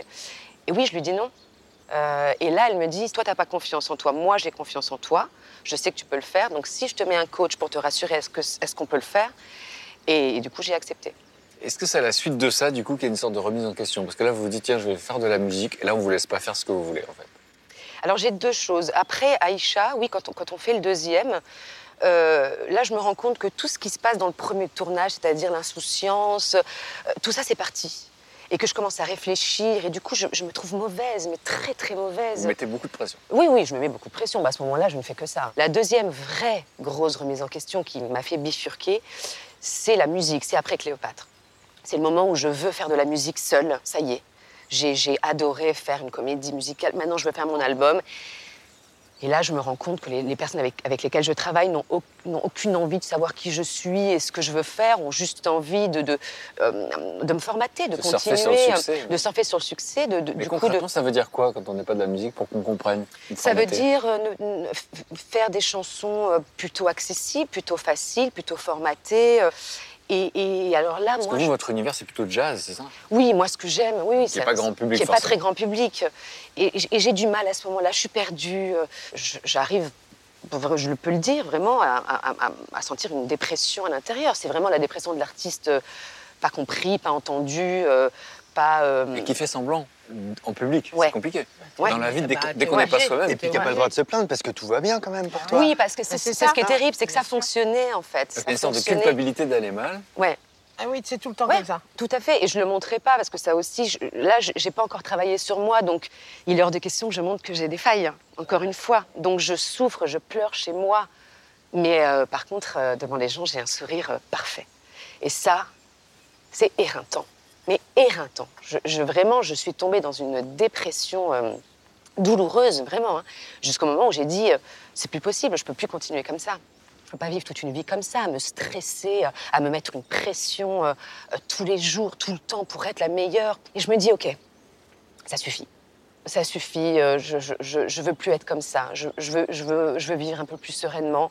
Je veux, euh, je veux trouver du bonheur dans ce métier, euh, euh, quel que soit ce qui se passe à l'extérieur, des, des réponses positives, des réponses négatives. Moi, je, pourrais, je pouvais pleurer pendant une semaine parce que j'avais pas le, j'avais passé un casting qui- que, que, que je n'avais pas eu et que je voulais. Et puis, je pouvais être dans une joie ultime et tellement, tellement forte parce que justement, j'avais. Je me disais, pas, je voudrais trouver un juste milieu, un endroit dans lequel on se sente l'é- l'équilibre. l'équilibre dans lequel on se sente un peu, un peu mieux quotidiennement pour supporter et les, et les, et les joies et les déceptions. Moins dépendant, effectivement, de l'extérieur. Moins dépendre, voilà, exactement. Qu'est-ce qui vous a permis de sortir de cette dépression? Bah, C'est une thérapie. J'ai commencé par, par, par aller voir un, un psy. Je me suis rendu compte, en fait, je voulais faire ma musique à moi, mais à un moment donné, je me suis dit, mais, mais est-ce que je me connais réellement? J'ai compris que toutes ces phrases, j'ai arrêté de dire toutes ces phrases. Ah, moi, moi, je suis comme ça. Non, c'est pas vrai. Par exemple, j'étais très colérique. Et, et cette phrase, moi, je l'ai dite très souvent. Moi, j'ai le sang chaud, je, je suis comme ça. Mais c'est pas vrai, j'ai pas le sang chaud, j'ai le sang comme tout le monde. Et, euh, et c'est juste que. voir. Ah, ça boue là-dedans. C'est juste que, euh, bah, quand on est artiste, euh, on ne fait que prendre des décisions. C'est le principe de notre métier. Oui, non, je veux, je veux pas. Et ce travail-là, ce travail de centrage, ce travail de. bah, ça permet de, de- de retrouver, de se reconnecter à son instinct. Et du coup, de, Et de s'écouter, et de s'écouter et de Qui ont un prendre intérêt différent, par les bonnes décisions, en tout cas les décisions qui sont les bonnes pour nous. Et d'arrêter d'écouter, d'être complètement toujours ballotté parce que t'écoutes lui, t'écoutes l'autre, tout le monde a un avis On a sur toujours toi. un bon conseil pour toi. hein. Mais il n'y a personne qui sait mieux que toi ce qui est bon pour toi. Mais encore faut-il, toi, le savoir. Alors, ce qui est incroyable, c'est que finalement tout ça a été bénéfique, parce qu'il y a une comédie musicale pour le coup qui est mondialement connue, euh, où pour le coup c'est du jazz, donc votre univers, et là c'est une production américaine, Chicago, et là vous voulez ce rôle, la reine de votre Ah tête non, quand on en parle. c'est- C'était fait pour vous. C'est exactement ce que je veux faire. C'est tout est pour moi. La danse, le chant, l'intelligence, tout- c'est tout ce que j'aime. Je passe les castings et euh, je- j'obtiens le rôle, Velma Kelly, qui était le rôle que je voulais, parce qu'il y a deux premiers rôles de femmes. Et je me retrouve, euh, voilà, à, à- à réaliser réellement, euh, encore une fois, un rêve. Moi, je Ouais. t'ai vu, c'était là-bas, Ouais, incroyable. Donc vous avez reçu un prix pour ce rôle, et, euh, Oui. et on voit comment vous vous régalez sur scène. C'est parti, mains sur mon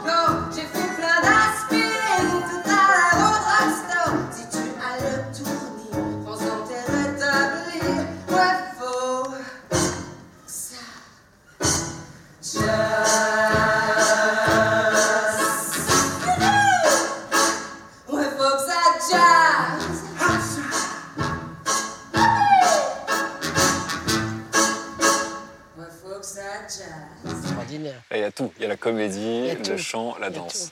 C'est marrant parce que ce, spect- ce spectacle arrive après le travail. Et il y a quand même quelque chose qui fait que d'un coup, les projets qui arrivent ben, sont authentiques. Ils sont justes. Sont justes pour moi, voilà.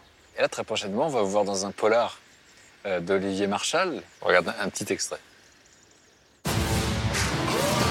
Renal vient de laisser un message. Il doit réceptionner 300 kilos de coke en provenance du Maroc. Comunicamos por mensaje de texto.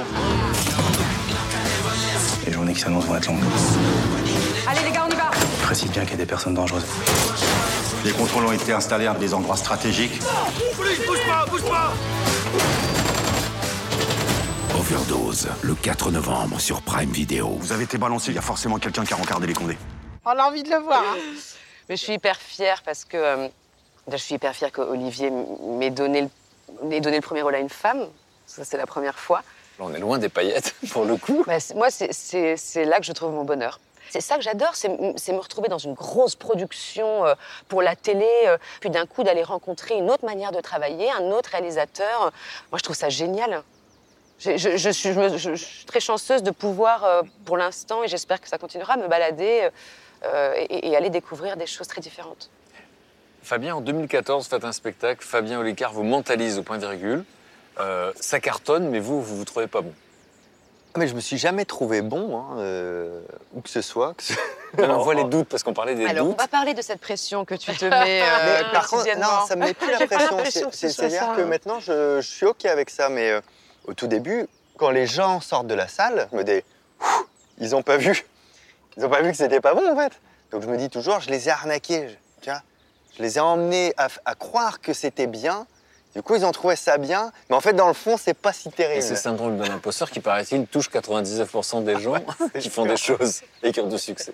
Quand vous faites l'Olympia, qu'est-ce que vous dites à votre père quand vous voyez votre nom? Quand moi j'arrive devant l'Olympia, il y a un truc qui est marrant quand tu vois les noms et tout ça. C'est je vois marqué euh, Fabien Licard, ça me fait rien. Par contre, je vois Singularité, c'est le titre du spectacle. Et ça, ça me touche. Je me dis, j'ai fait un spectacle qui est là. Et quand mes parents vont arriver, que, que j'invite à, à venir voir évidemment, euh, bah, je m'apprête à leur partager cette anecdote. Et puis euh, en fait, je dis juste à mon père, euh, t'as vu, c'est ton nom hein, là-haut. Et avec le recul, cette phrase, elle est terrible. T'as Ah vu, oui. c'est ton nom là-haut. C'est pas t'as vu, je suis là. T'as vu, c'est mon spectacle. T'as vu, c'est ton nom. Mm.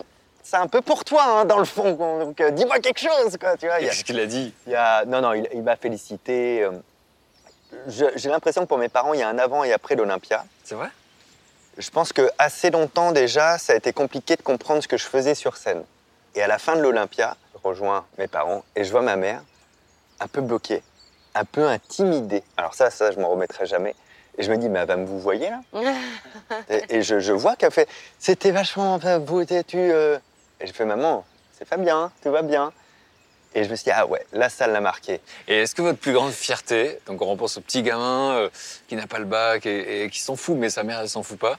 Et finalement, aujourd'hui, vous faites des bouquins qui sont des best-sellers, qui sont traduits dans 16 pays. Et ça, est-ce que c'est pas ça qui vous rend le plus fier? Quand, quand on me dit on veut bien t'écrire un livre, on accepte ton livre, déjà je vis un truc. Je vois mon livre à la bibliothèque je, et dans les, dans les librairies. Je vis autre chose. Et ça commence à être acheté par les autres pays. Et je me dis, oh, c'est fou. Ouais, mais ils les ont achetés parce qu'il y a eu beaucoup de ventes en France. En fait, c'est pour ça. Vous minimisez tout le temps. Bah, je cherche à trouver une cohérence là-dedans, quoi. Sauf que ça se vend bien aussi à l'étranger, quoi. Et là, ouais, là, le, pour la première fois, il y a un truc qui a percé la, la carapace du syndrome de l'imposteur de. Mais ils savent pas quitter là-bas. Ben oui. T'es pas à la télé, t'es pas sur Internet, t'es pas en spectacle. S'ils rachètent les livres, c'est bien que ton contenu, quand même, il est un peu intéressant. Et donc, je suis obligé de l'admettre. Donc, ça a été un, un truc de thérapie flash de qu'est-ce que tu vas. Tu sais, c'est l'univers qui te dit qu'est-ce que tu vas dire contre ça, mon gars. Ah, y a plus- qu'est-ce qu'il y a ah, à dire. Ah, là, Alors il faut juste Ça, profiter. c'est- Ouais. Fou, c'est merveilleux. En ce moment, c'est au Palais des Glaces jusqu'au 21 décembre. Absolument. Euh, un nouveau spectacle, euh, Archétype. Ouais. On regarde un extrait Bah, regardons, comme Ah, ça je parlerai de Pourquoi archétype Parce que je crois que depuis plus de 10 ans, je dis que tout le monde est mentaliste. Et j'ai identifié 5 archétypes de mentalistes. Le mentaliste de scène, c'est un mec qui a, toujours une enveloppe sur lui. On sait pas pourquoi. C'est très relou. Les mentalistes ont toujours une enveloppe. J'ai peur que si j'annonce à quelqu'un France Morgane, j'ai peur que Morgane, elle soit choquée. Qui veut bien se faire kidnapper ce soir Très chelou de vouloir être kidnappé si rapidement. Oui Est-ce que tu peux me dire exactement dans quelle rue tu es actuellement Vous devez avoir votre hypothèse. Je vais faire voter la salle. Vous avez vu le nombre que vous étiez Car l'extrême majorité de la salle, Rémi l'a vu. Tu l'as vu, Rémi hein Attendez, stop Attendez. Vous, vous montez comme ça, mais euh, peut-être c'est pas clair pour vous. Si vous perdez, vous me devez un goûter. C'est bon? Ok, venez sur scène. C'est complètement aléatoire. Si ça marche, ça va être un délire C'est rigolo de revoir ça parce que c'était les- images de quand on, on était en train de créer le spectacle. Le spectacle a déjà changé. La manière de faire, de dire et tout. c'est- On a passé le week-end ensemble. Euh, vous nous avez raconté vos, parcours, euh, vos itinéraires, les difficultés, les obstacles, les moments difficiles, toutes les remises en question. Qu'est-ce que vous avez envie qu'on retienne en fait? Qu'est-ce que vous aimez transmettre? On dit que la vie est une somme d'expériences. Qu'est-ce que toutes ces expériences vous ont apprises, que vous aimez transmettre? Ah, moi, c'est vraiment qu'il n'y a pas d'échec dans la vie. Euh, quand on se met la pression, on réussit ou on échoue. Maintenant, je ne fais qu'expérimenter. Puis des fois, ça va dans le sens exactement où j'ai envie que ça aille, et puis des fois un peu moins. C'est une expérience. C'est tout est tout est expérience et, euh, et on peut se nourrir de tout et même des moments difficiles. Et vous, Michel? Eh bien, euh, pour vivre heureux, euh, vivons heureux, quoi. Enfin, je veux dire, non, mais c'est vrai, il y, a un- il y a un petit côté méthode Coué aussi de temps en temps. Et puis, j'ai envie d'être une, une super vieille dame, quoi. Donc, euh, vous n'avez pas fini Ça nous rend très joyeux. Et vous, Fabien, qu'est-ce que vous essayez de nous dire au fond? Qu'est-ce que vous avez envie qu'on retienne? Qu'est-ce que vous Ah, voulez que, que un vaut mieux que zéro. Un vaut mieux que zéro. Moi, c'est ça, c'est cette phrase-là qui m'a permis de tout faire. C'est-à-dire que bah, dans le sentiment de l'imposture, je me dis, oh, pff, je vais pas écrire un livre, ça va pas être terrible. Ouais, bah écrire un chapitre, c'est mieux que zéro. Tu vois? Ce qui je, à commencer, Je, quoi. je vais pas faire un spectacle, il y aura deux personnes qui vont aimer. Bah, deux personnes, c'est mieux que zéro. Donc ça, c'est mon ma phrase clé, quoi. Je pourrais me la tatouer sur le corps. C'est un vaut mieux que zéro. Pour parfaire, il faut faire. Bah, il faut pas hésiter à faire. Et faire- ma, ma et grand-mère disait c'est faire et défaire, grave. c'est travailler. Ça- c'est ça. Mais Et ça veut bien dire ce que ça veut dire. C'est-à-dire que tu fais, c'est tu défais, tu refais, et puis, et puis c'est pas grave, rien n'est grave, quoi. Tu Non. vois, c'est pas grave quand ça marche Oh là pas, c'est pas grave quand tu dois refaire. Moi, j'ai pas le temps de pas être heureux, quoi. Mais c'est vraiment le truc qui mais, m'a mais poussé. quoi. merci, ça c'est une très belle phrase. Mais c'est vrai que c'est un travail d'être heureux. Ah ben, mais C'est un travail à plein temps. Et on a, le droit de, on a le droit de pas être heureux tout le temps. Et on a le droit on de a pas le être droit, heureux. Et d'assumer On a le droit d'être ce qu'on a envie d'être. Exactement. Petite photo. Ah, cool. Ah, je les connais, j'ai fait un week-end à la campagne avec eux. Et, euh, et je vais vous demander de- d'écrire un petit mot. Et euh, n'hésitez pas à dire à haute voix ce que vous écrivez. Un week-end à la campagne, c'est mieux que zéro, mais, mais moins bien que deux. Merci. On voit qu'il écrit des livres. hein, tu vois, c'est- Il n'y avait pas de tant pis, que des tant mieux. Merci, Michel. Merci pour ces moments d'amour et de partage. La vie est belle, quoi qu'il arrive. Quoi qu'il arrive. Merci pour votre singularité. Nous sommes tous singuliers. Merci les amis. Merci, On beaucoup. vous accompagne vers le ponton. Picolina, tu viens?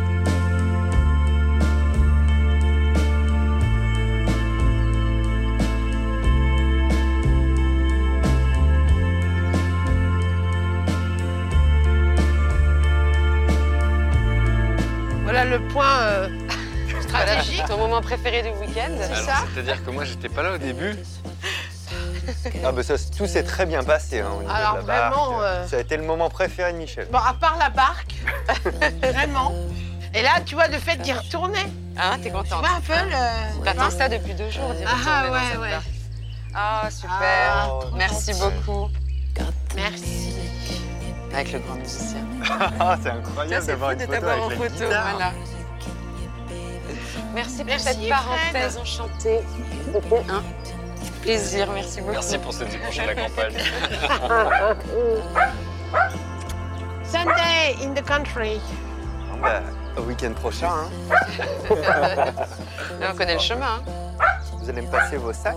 Alors, Et puis après, je vais vous faire monter. sur la route du. Laissez faire le marin. Ah, c'est tranquillos là. Que tu dis Que tu dis Oh, oh, putain. Allez, assieds-toi, bien Hop mère. Et voilà, c'est bon. C'est bon. Ça va bien se passer.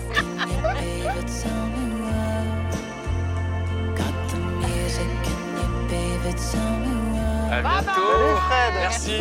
Ciao. Prochaine. Merci. Bye bye. À bientôt. Merci. Merci beaucoup.